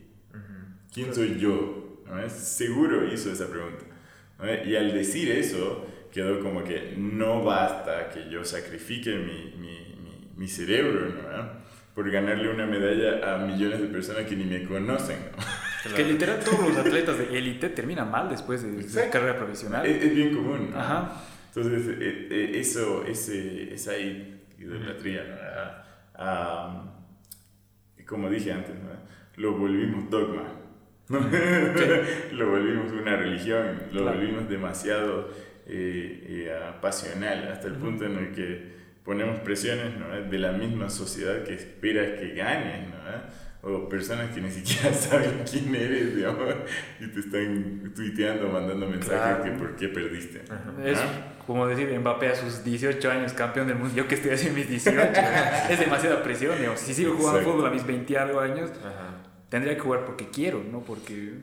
Y, y, otra vez volvemos al mismo punto. Es lo bonito de hablar de filosofía, que sigue como que dándole vueltas a un punto, ¿no? es, como, es, como, una florcita, digamos, claro. del centro el punto en el que nosotros tenemos que hacer eh, meditaciones o deportes para mí, para hacer esta introspección, es que entre más común te veas, más sabes de que esas personas que parecen ser especiales no son especiales. ¿Entiendes? Son simples anomalías necesarias que, necesitamos para ciertas cosas. Pero esas personas tienen su, también su mochila de cosas que, que sobrellevan por ser así. ¿Me entiendes?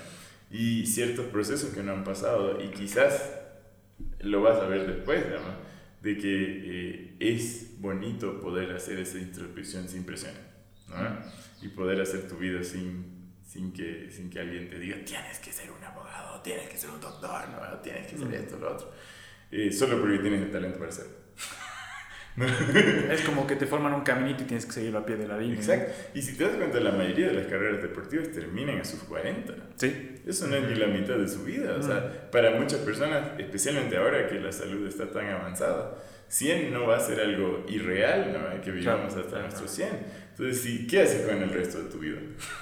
Es, hay un estudio, por ejemplo, perdón que siga hablando de fútbol, eh, los jugadores cuando terminan su carrera tienen cierta depresión, cierto cierto tipo de, de depresión, de nuevo digo, porque no saben qué más hacer en la vida. Sí, en carreras militares, por ejemplo, personas que tienen más de 20 años en, de carreras militares tienden a ser, eh, tienden a tener fuertes depresiones después que terminen, porque tienen estas rutinas, estas cosas que no son reales para las sociedades en las que hemos construido, ¿no? que después no se pueden acoplar al mundo real. ¿no? Y, intentan revertir a su pasado militar, pero se dan cuenta que el pasado militar no es real también, además terminan, muchas personas terminan suicidándose. Pero eh, es... Yo siempre he pensado que los deportes tienen mucho más potencial que eso, especialmente los gimnasios de, que, que, tienen como, esta, como los boxes, ¿no? que tienen esta libertad de, de, de, dejar que te desarrolles. Eh, imaginen si nosotros a nuestros 16 íbamos a un establecimiento así. Yo, yo siento que sería una persona súper diferente. Sería una persona que yo estoy intentando llegar a ser, una persona más yo, pero desde mucho, desde mucho antes. Entonces, eh, es lo de tu hermana. Eh, desde chiquitita ha ido al gimnasio, pero nunca yo por lo menos personalmente, nunca la hemos presionado a hacer más, ¿no? que ella es un número, ¿no? Como que vale hacer esto porque tienes que levantar más porque ya son cuatro semanas. Ella siempre ha ido cuando quiere y cuando quiere se sale, digamos, pero siento que ella con los, las habilidades físicas que tiene, no necesita nunca más volver a un gimnasio. Ya sabe todo lo que tiene que saber sabe correr, sabe qué zapatos usar para correr en qué terreno, digamos. y son habilidades básicas, por eso dije al principio, ¿no? que la carrera no es tan difícil. Lo difícil es llegar a este consenso filosófico, digamos, para empezar a sacar estudios más específicos sobre qué tenemos que hacer con humanos en el futuro. ¿no? Y, pero es lo que decía, el potencial es mm. diferente a lo, que, a lo que estamos haciendo ahora. ¿no? Pero como siempre, nosotros somos los humanos tendemos a, La ciencia tiende a ser mucho más rápida de nuestra evolución. ¿no? Entonces, nosotros tendemos a pensar en, en 80 años, ¿no? cuando las cosas cambian mucho más lento. Claro. Entonces tendemos a... Nos cuesta entenderlas. Sí, por eso alguna gente tiene la imagen de que las cometemos los mismos errores, que vivimos en una vida cíclica, ¿no? Claro. Es cíclica porque nosotros nunca vamos a ver los cambios de la evolución en nuestro en nuestra vida. ¿no? Eso va a suceder mucho después y sucedió mucho antes. ¿no? Entonces nuestra imagen de lo que vemos ahorita, del cambio que puede hacer el deporte, lo estamos viendo con nuestro, con nuestro cerebro de mono, ¿no? que todo lo convertimos en religión. ¿no? Sí, Me gusta el mate. Iglesia de mate, ¿no? Tú eres el pastor. Yo, yo, yo voy a hacer mi iglesia de mate. Sí, sí. Nos gusta el fútbol, eh, ay, religión de fútbol, ¿no? Entonces, es, es, eh, no es algo que podamos eh, evitar. ¿no? Sí, sí. Pero en el futuro podemos hacer estas... Por eso es tan importante lo que decíamos al principio que decía Foucault, que tú se- sepas quién eres para cuando, dis- para cuando hagas algo por la sociedad, lo hagas de manera correcta. ¿no? Estas grandes sociedades que hemos creado tienen una influencia en qué tan abiertos somos nosotros a, a cosas nuevas. ¿no? Entonces, este tipo de, de- de deportes ¿no? o lo que puede hacer el deporte para la salud, como sociedad podemos cambiar. ¿no? Obviamente nuestro cerebro no va a cambiar. Sí, una, una consultita más, coach. ya. Eh, hace tiempo ha salido como que una noticia de una tipa que se salió de, de Facebook y de Instagram, algo así era. Pero decía que Instagram era súper, súper da- dañino para las personas menores de edad. Sí. Porque veían estereotipos de belleza, estereotipos de, de Claro. físicos. ¿Y qué opinas de esta opresión ya que va más a, a la persona general, digamos? No, no deportista, sino a esa persona del día a día, ¿no? Que va al gym a una hora, así. Puedo decirlo de manera más común, no tan específica. Las redes sociales para mí es como intentar hidratarte con tu propia saliva. es, es una... es- Me explico. Los algoritmos que, que nacen de las redes sociales están hechas para que repitan cosas que te gustan. Claro. ¿No? Para que te mantengas más tiempo en el celular. Ajá, y por naturaleza quieren que estés ahí. ¿no? Entonces, naturalmente, o sea, si en un, objetivamente Instagram no es malo para el mundo en sí, ¿no? para los humanos es malo porque nosotros tendemos a perpetuar lo que creemos y, y eso va a perpetuar que el algoritmo nos dé más cosas que creemos y eh, hacemos decisiones de acuerdo a eso. ¿no? Entonces, sí, sí ah, deberían todos hacer este trabajo y ver una vez a la semana cuánto tiempo pasas en tu teléfono. ¿no? no estoy diciendo que los teléfonos son malos, porque la gente antes buscaba otra excusa para hacer otra cosa por ocho horas. ¿no? Sí, sí. Ese no es mi punto. Mi punto es Ajá. la manera en la que están construidas estas, estas redes sociales. Están hechas para no que te cuestiones, Ya. sino que te apruebes. ¿Entiendes? Para confirmar lo que ya crees. ¿no? Exacto, entonces yo debería ser más flaco. ¿no? Y con esto no estoy diciendo de que la obesidad es buena. ¿no? Con esto estoy diciendo de que si tú no miras y aceptas quién eres, o a veces aceptas de que eh, tienes problemas que son secundarios a tu peso que tienes que arreglar antes de bajar de peso. Claro. ¿no? Eh, o tienes otro tipo de problemas médicos que tienes que arreglar antes de arreglar tu imagen en sí, digamos. Tiendes a solo recibir información que te quiere hacer bajar de peso, no, no de la manera correcta. Claro. ¿no? De- volvamos a, a Foucault. Foucault tiene este, esta imagen eh, en hospitales siendo estas como que unos círculos llenos de oficinas en donde te acepte alguien, o sea, tengas una recepción y los doctores te refieran a más cosas de las que te refieren ahora. ¿no? Entonces, usualmente un doctor, le pueden preguntar el 9 de nuevo, ¿no? usualmente un doctor va a recibirte y Ajá. llevarte a un especialista o darte lo que necesitas según él. Lo hacen con un centro que es inhumano, según Foucault. Sí, sí. ¿ok? O sea, no toman en cuenta tu individualidad. Y suena, ¿no? Como que soy un comunista, socialista, feminista, ¿no? Pero no, no, tiene más razón científica. Lo que ellos están haciendo es agarrando a alguien que debería de ser sano, comparándolo contigo y haciendo, recetando la diferencia. ¿Me entiendes? Una persona no debería de tener un dolor de cabeza así, entonces te voy a recetar así. Lo que él quiere es que tomes en cuenta extra, o sea, un individuo, y antes de recetarle algo, lo mandes a otro tipo de, de especialista. Ya. ¿Entiendes? Por ejemplo, tienes una persona que constantemente va y constantemente les das aspirinas. ¿no? Quizás lo refieras a un psicólogo. Claro. ¿Me entiendes? Entonces, de esa manera, atacar el problema de muchas maneras, lo que hace que sea siempre un servicio especializado para ti. No porque eres especial, solo porque tu combinación de problemas va a hacer que muchas personas tengan que tener un input. ¿Me entiendes? Y um, cuando hablamos sobre, sobre um, y se me fue el tren. Por eso hay que tener cámaras. Para revisar detrás.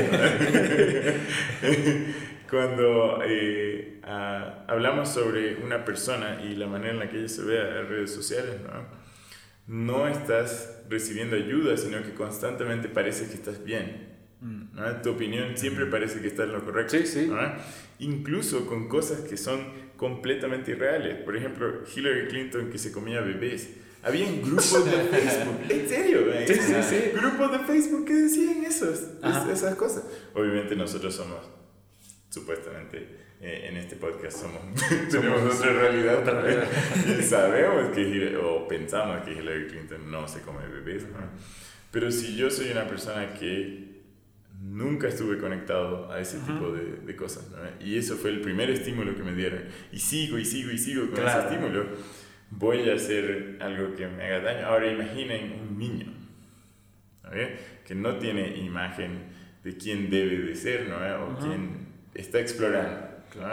Instagram va, va a hacer que esa, que esa exploración sea solo lo que ellos quieren. Instagram y Facebook pueden cambiar la manera en la que tú votas.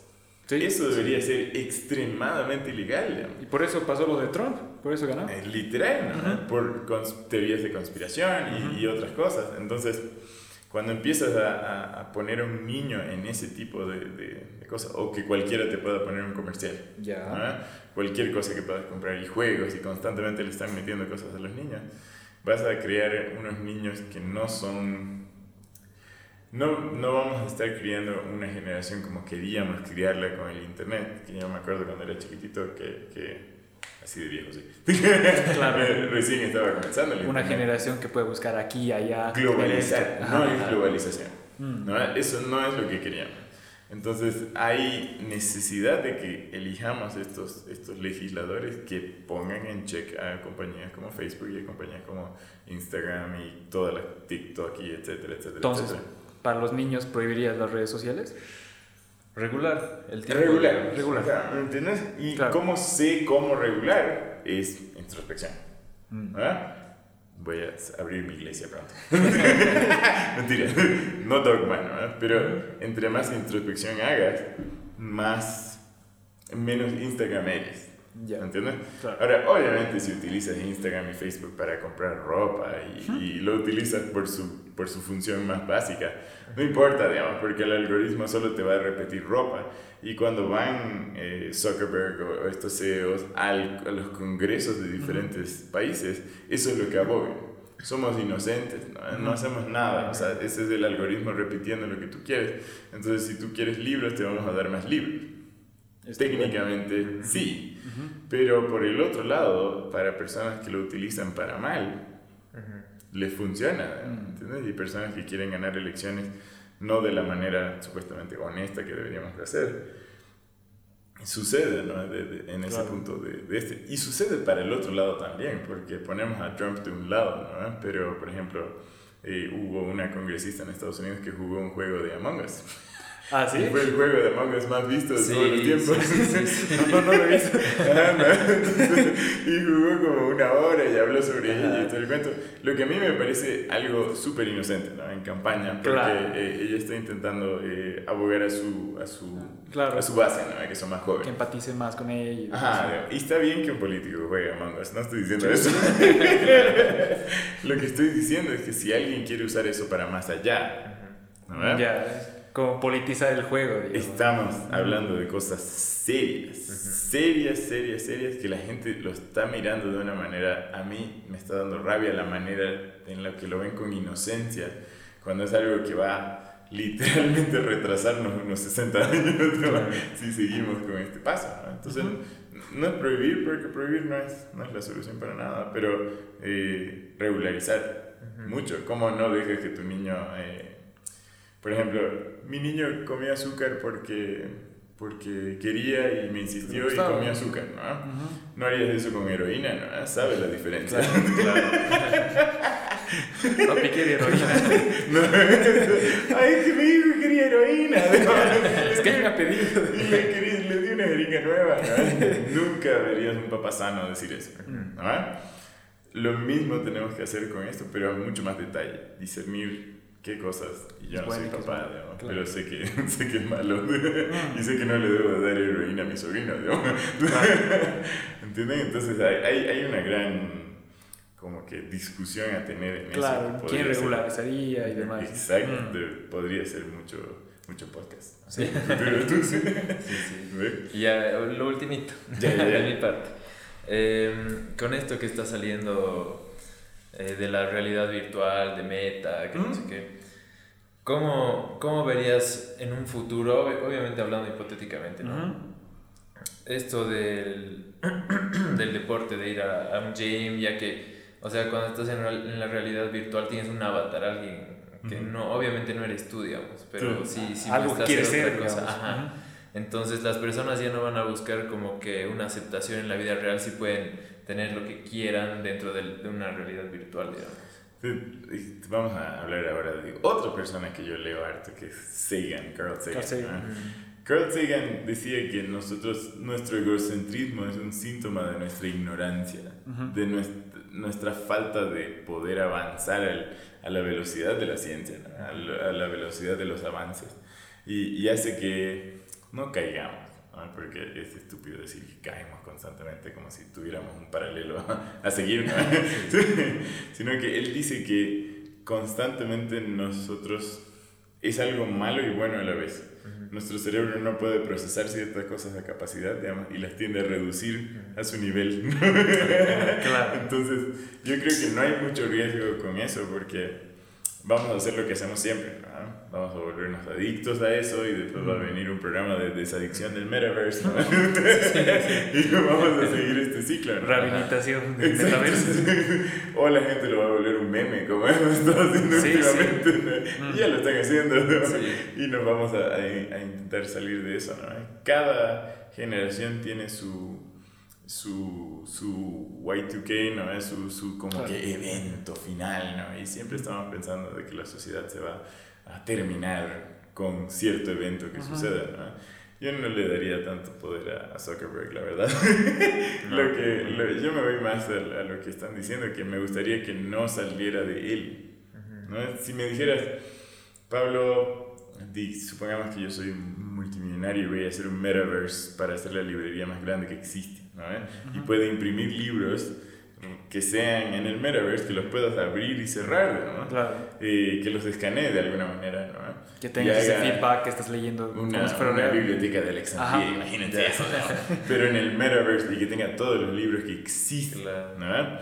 Accesible a cualquier persona en cualquier momento. Cualquier niño que tenga internet puede entrar ahí. Yo hubiera, me hubiera encantado Sí. eso, digamos, cuando yo era niño, digamos. Es muy buena idea. ¿no? muy diferente a lo que está presentando Mark Zuckerberg porque lo vemos con el peso que tiene Facebook Claro. Sí. y lo, lo corroedor que es Facebook en, en, en los lugares que más necesitamos educación. Ujú. ¿no? Entonces creo que el metaverse va a terminar siendo como que guiado a un lugar mejor y va a tener su metaverse y va a tener su versión buena como tenemos en el internet. ¿no? Claro. Dijimos que el internet iba a ser este centro de globalización, que solo iba a haber negocios y libros, ¿no? Y ahora es puro meme y Reddit, ¿no? Pero no se ha vuelto algo que ha eh, sido el fin del mundo. ¿no? A eso es a lo que me refiero. Claro. Eh, eh, lo mismo, por ejemplo, yo veo con el calentamiento global, ¿no? Estamos causando suficientes efectos que estamos viendo problemas planetarios, Mm. ¿no? que no podemos negar. Sí, ¿no? sí. Pero de ir a eso, a decir que el mundo se va a acabar en cinco años, es otra cosa. Tampoco estoy diciendo eso como excusa para que hagamos lo que, lo que hagamos, Claro. sí. sino que ir más al, al, al- a lo de Carl Sagan. ¿no? Si nosotros miramos afuera, al espacio, estamos mirando un lugar que no es apto para nosotros. Y lo único que va a hacer es que nos metamos a nuestro propio planeta y digamos, esto es lo único que tenemos, huevones. Hay que cuidar. no la caguemos, ¿no? Obviamente Carl Sagan lo decía mucho más elocuente que yo, ¿no? Porque es Carl Sagan.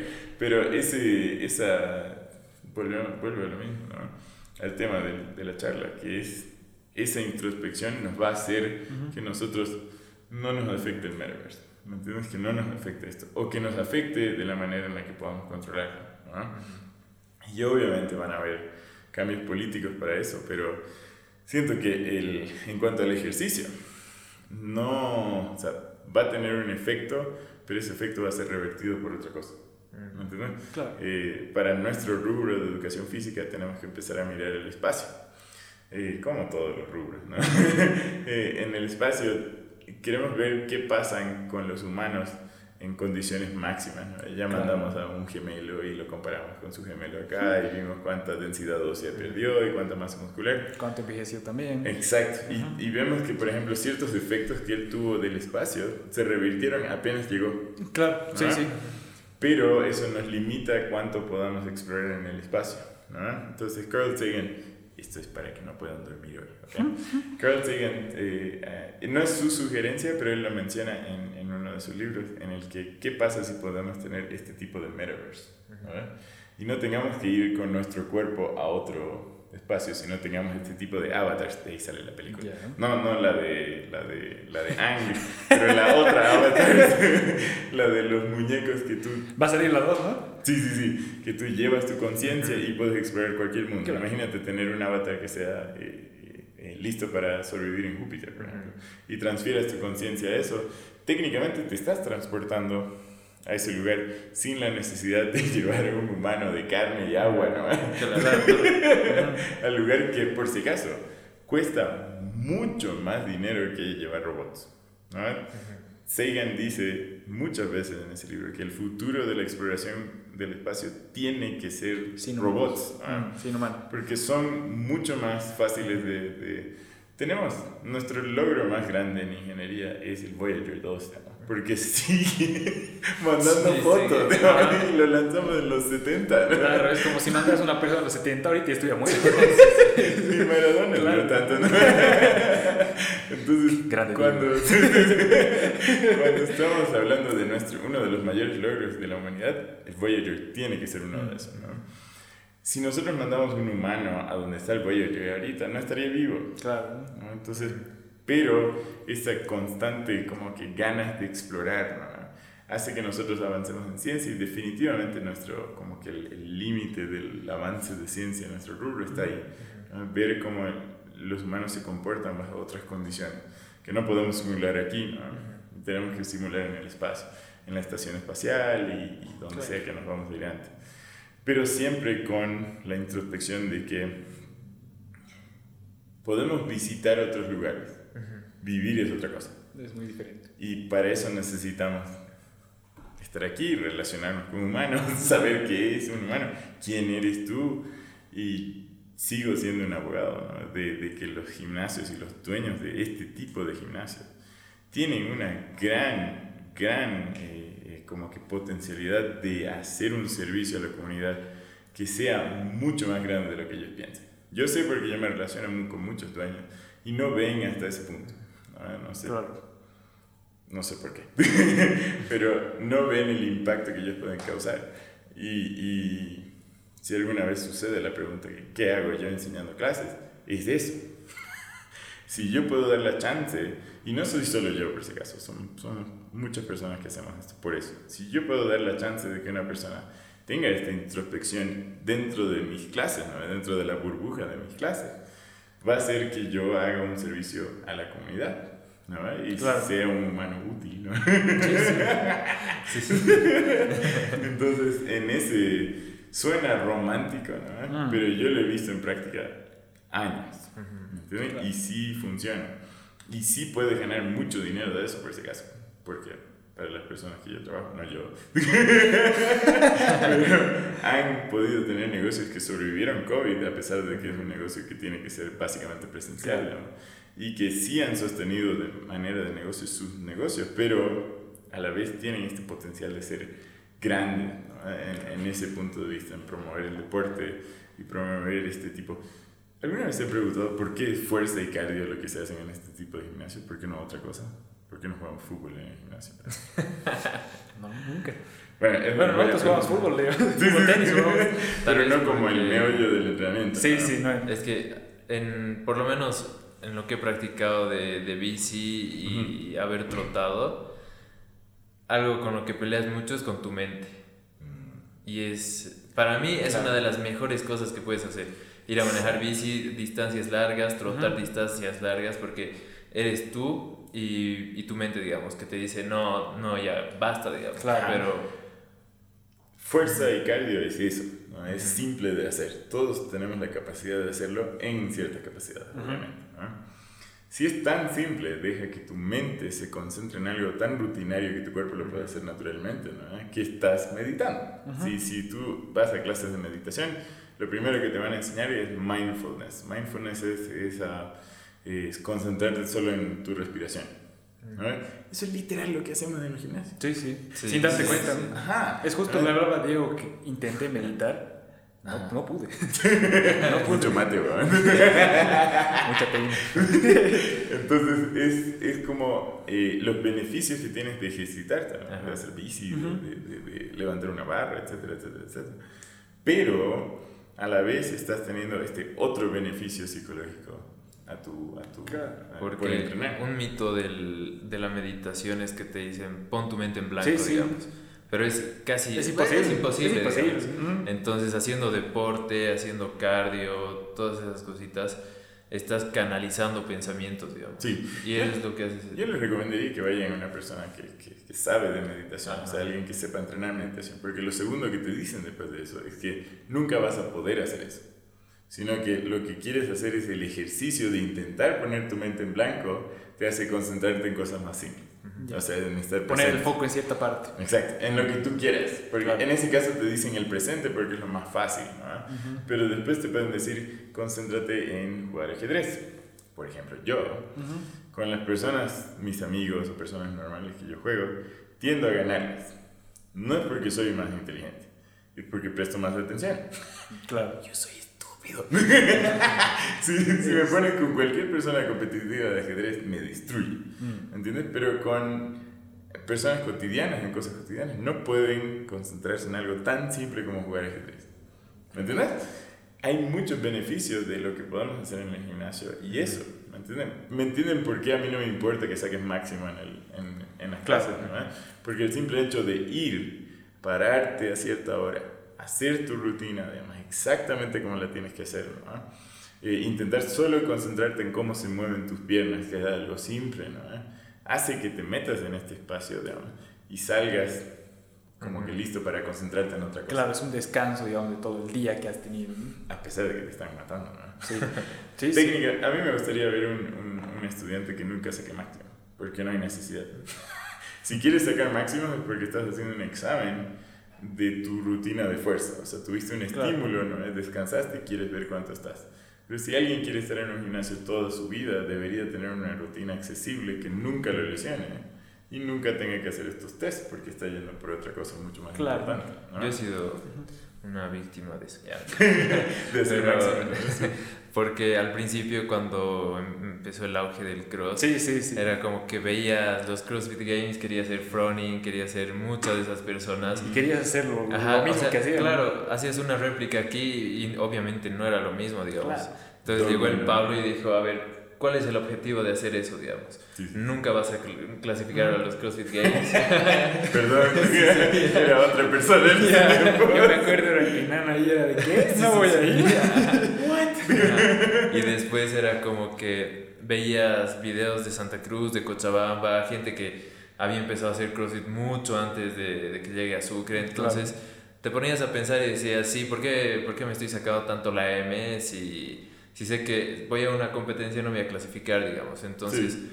voy a poner esto en mi día a día solamente para descargar toda esa ansiedad y no sé, lo que cargo en el día para estar chill, digamos. Sí. Y luego, después de las clases del Pablo, hemos, lo hemos vivido contigo, sí. con el Ricky, era como que pasábamos el WOD y era hablar de, Claro. de ciencia, de No filosofía. clasificar el CrossFit. No, sí, sí, sí. y, sí. Un cacho.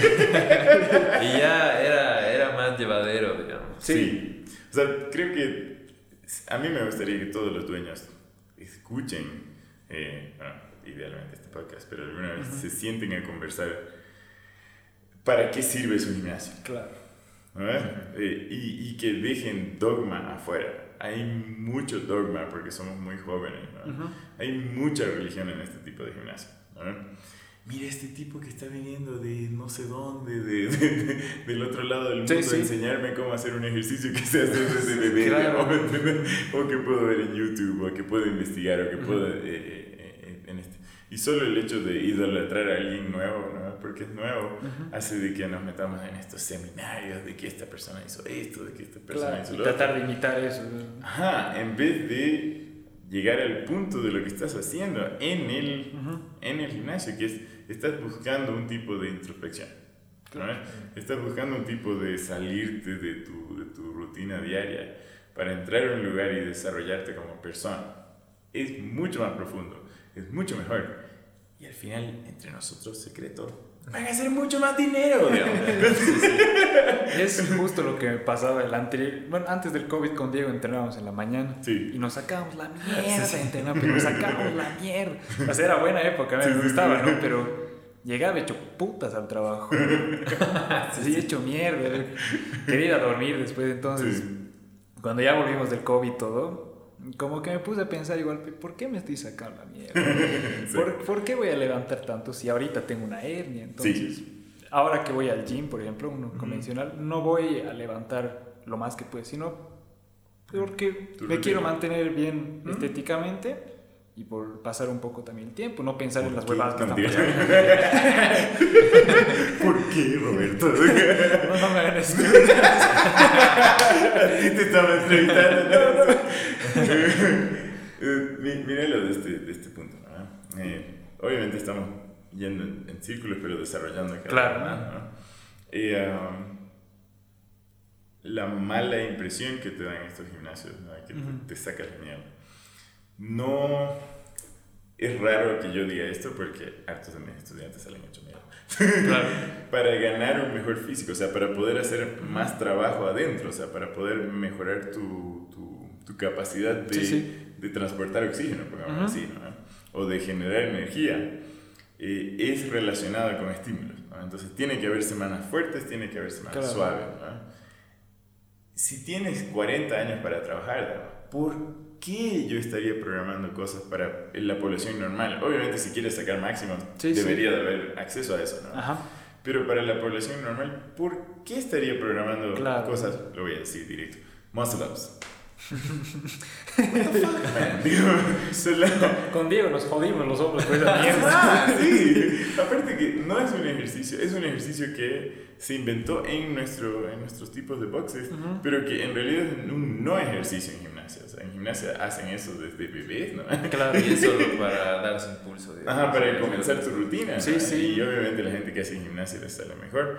Y obviamente muchas personas van a decir, ah, no haces eso porque no le salen a tus estudiantes. Pero, por ejemplo, y pongamos directo la mamá de Diego. La mamá de Diego es exitosa en su carrera, hasta lo que yo sé. Tiene un cargo importantísimo en nuestra sociedad. Claro. ¿Qué tiene ella aprendiendo un muscle Tiene que llegar a su trabajo, ¿no? Claro, ¿entiendes? ¿O qué estoy enseñándole a la hermana, digo, a la Vale, digamos? Un muscle Ella debería estar en el colegio con todos los pedos que llegan en el colegio. Claro. Y listo, y se acabó. Y, y, si yo estoy tomando más parte de tu día, ¿no?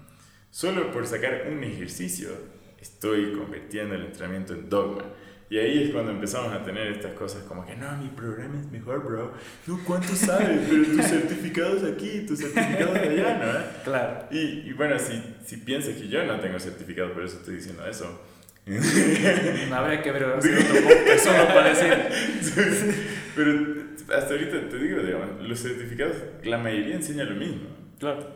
Solo que lo tienen como que de diferentes eh, perspectivas quizás, mm. o diferentes puntos de vista, o diferentes experiencias, pero al final no están enseñando extra de ciencia. Para ir a ciencia tienes que ir a la universidad, y eso es súper diferente. Pero toda esta gente que dice, yo soy estilo West Side, 80% de mis estudiantes, y ese es un número que eh, debería ser bien cerca del número real, le vale verga de quién eres, digamos. Si eres West Side, si eres North Side, si eres South Side. Como si fuéramos pandilla, ¿no? Bro, yo, yo entreno en tal gimnasio. a veces tengo estudiantes que vienen, por ejemplo, no me ven hace tiempo y me dicen como que ya voy a ir a tu gimnasio, como esperando a que vayan conmigo, como que tienen esta responsabilidad. Este sería mi mensaje al público porque no tengo redes sociales. No me importa, contar que estén felices, digamos, que estén bien y estén haciendo esta introspección, ¿no? que estén pasándola bien, no importa dónde vayan, ¿no? porque al final lo que importa es que se estén moviendo. Claro. Y obviamente si se están lesionando constantemente en un lugar, anda un psicólogo, ¿no? ¿Por qué te está yendo al lugar que te sí. lesionen? A menos que seas... ¿Por qué eres más ¿no? Entonces, eh, ojalá el mensaje de la charla sea ese. Sí. No importa qué estás haciendo, no importa si perteneces a un lugar con tal que estés haciendo ejercicio porque la chance que te da hacer ejercicio, tener ese momento para ti, va a trascender muchas partes, muchas cosas. Entonces una buena conclusión sería de que el gym no sea tu vida, sino que sea parte de tu vida. Cuando tienes algo que se vuelve en dogma, usualmente termina en drama. en este caso, si dejas que el gimnasio no sea dogma y sea parte de tu vida, como lavarte los dientes, como ir al baño, como hacer las cosas necesidades, una rutina le vas a quitar importancia a lo que te dicen los gimnasios, que es, ven a mi gimnasio porque yo te voy a hacer más fuerte. Y le vas a dar chance a tu mente a procesar cosas que tienes que procesar. Todos estamos procesando cosas. Y quizás de ahí buscar la ayuda necesaria que quieras. Claro. Cambiar de carrera, estoy procesando un trauma, estoy procesando esto, procesar lo otro. Los gimnasios pueden ser un buen lugar como para ti, para que vayas a buscar la ayuda correcta nunca siendo el, el final. Mm. ¿No? Y, y eso, eso sería mi parte en esto.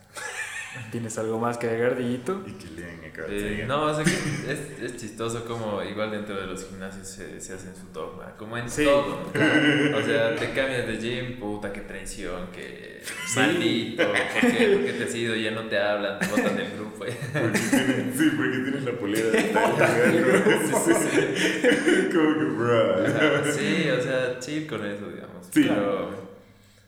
Basta ahí, Si más dueños entraran por si acaso, para que tengamos en referencia. La filosofía no es algo académico. No, no deberías de pensar en filosofía como un libro a leer. Deberías de pensarlo como un ejercicio de tu cabeza. ¿no? Eh, los podcasts a veces, los que no son constantemente ridículos, son personas haciendo filosofía. Entonces se suponía, antes se suponía que conversabas sobre filosofía, ibas a tu casa, meditabas un ratito en lo que te habían dicho, sacabas nuevas conclusiones y volvías a hacer una conversación así. Más dueños de gimnasio necesitan hacer eso. Sin, sin, sin prejuicios, sin que porque eres entrenador y eres gordo, esas estupideces así, ¿no? Mm. Sin dogmas, sin nada. Entren a conversar cuál es en conjunto su aporte a la sociedad. Y les apuesto que van a llegar a las mismas conclusiones que yo estoy llegando. Les apuesto. Y no estamos hablando solo de gyms de, de, boxe. Estamos hablando de todo. ¿No? ¿Cuánto aporte le estamos dando a las personas? ¿Cuánto estamos cobrando? Si deberíamos estar cobrando eso, ¿qué equipo de, deberíamos tener? Obviamente aquí es donde está el challenge, por si acaso. ¿Cómo de esta filosofía que yo estoy hablando sacas una programación? Claro. y para eso vas a la U. Pero de, de, esa educación que sacas, ¿no? ¿Eh?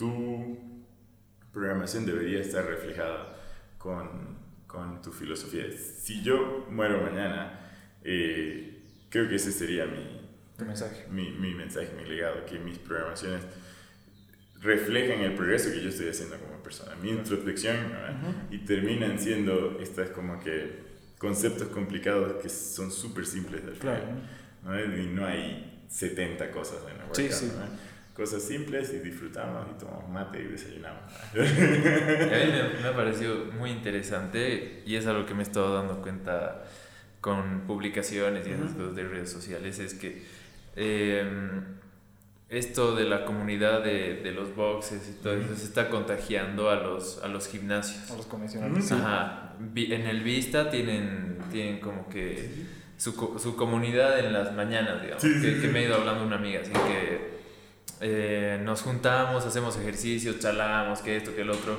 cuando el gym antes era como que un cacho más individual, digamos, te ponías tus audífonos, ibas, hacías lo tuyo, y lo mismo con, con el Megatlón, digamos, porque ahora están como que viendo, o sea, los dueños incluso de los gimnasios están como que metiendo más con, con, con sus clientes, digamos, porque en el gym estaba muy aparte el dueño y los ah, clientes, ¿no? Entonces, ajá, en el cross era como que más el dueño ahí, muy, muy metido en... Sí, sí, sí. Ajá.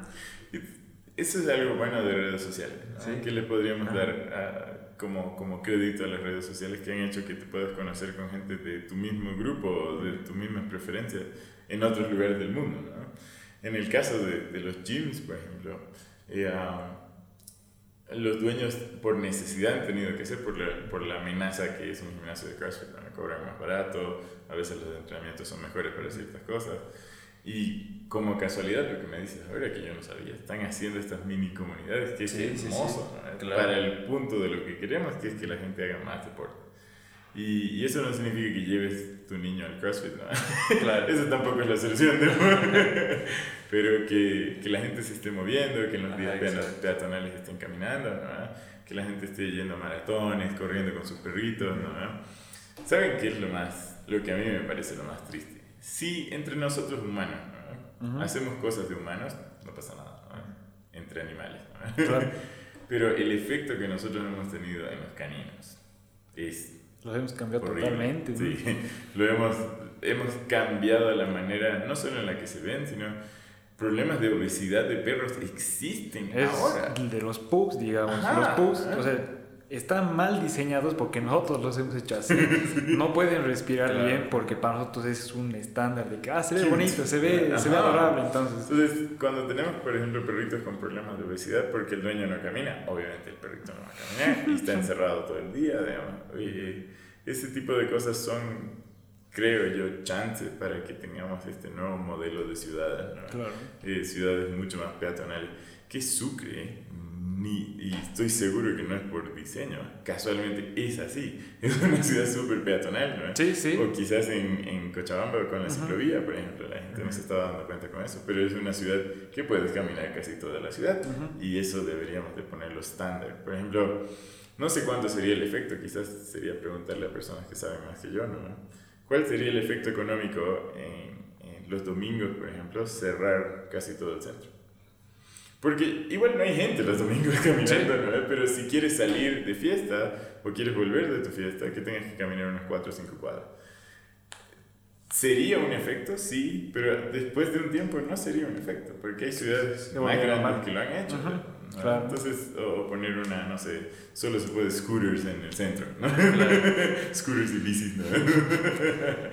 Haría un gran paso a la salud, Y a lo que estoy hablando, esta introspección y todo el mundo, forzaría a la gente a hacer cosas, eh, de moverse, y a la vez afectaría a los caninos, digamos, a los felinos que tenemos en casa, ¿no? que tienes que sacarlos a pasear. ¿no? Me parece jodido lo de los perros, así, de verdad. Y sabes, lo más chistoso. Le estamos quitando que son perros, digamos. Lo más, los, los, perros más afectados, porque el jazz, por ejemplo, el jazz, como su cuerpito es chiquitito, no necesita mucho tiempo de, de, ejercicio. Claro. Con el ejercicio que le da Diego, está bien. Y jazz es un súper perrito. Pero yo me estoy yendo más a la gente que, por ejemplo, compra, que es ridículo, o adopta siberiano. ¿Entiendes? Sí, en lugares donde el calor es tremendo. Ajá, y necesitan correr, son perros que necesitan su espacio. No estamos hablando de que necesitan su espacio para que sean divertidos. Necesitan para vivir eso. Y vemos problemas de ansiedad, por ejemplo, si tienen un siberiano y su siberiano está acabando huecos en el patio, porque quiere salir. Nada más.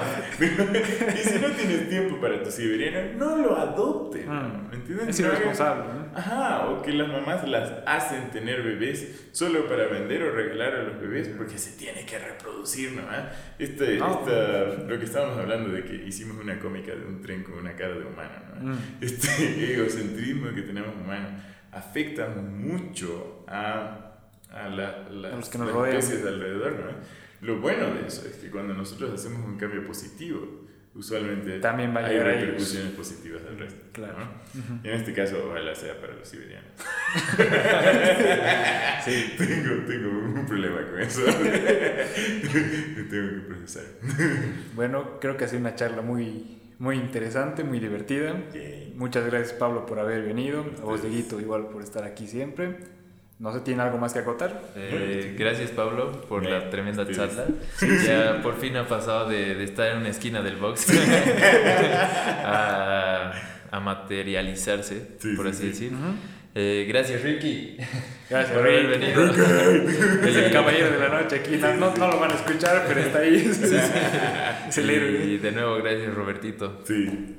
A, usted- a ustedes amigos, muchas gracias a todos los que nos están escuchando y nos vemos en un nuevo episodio.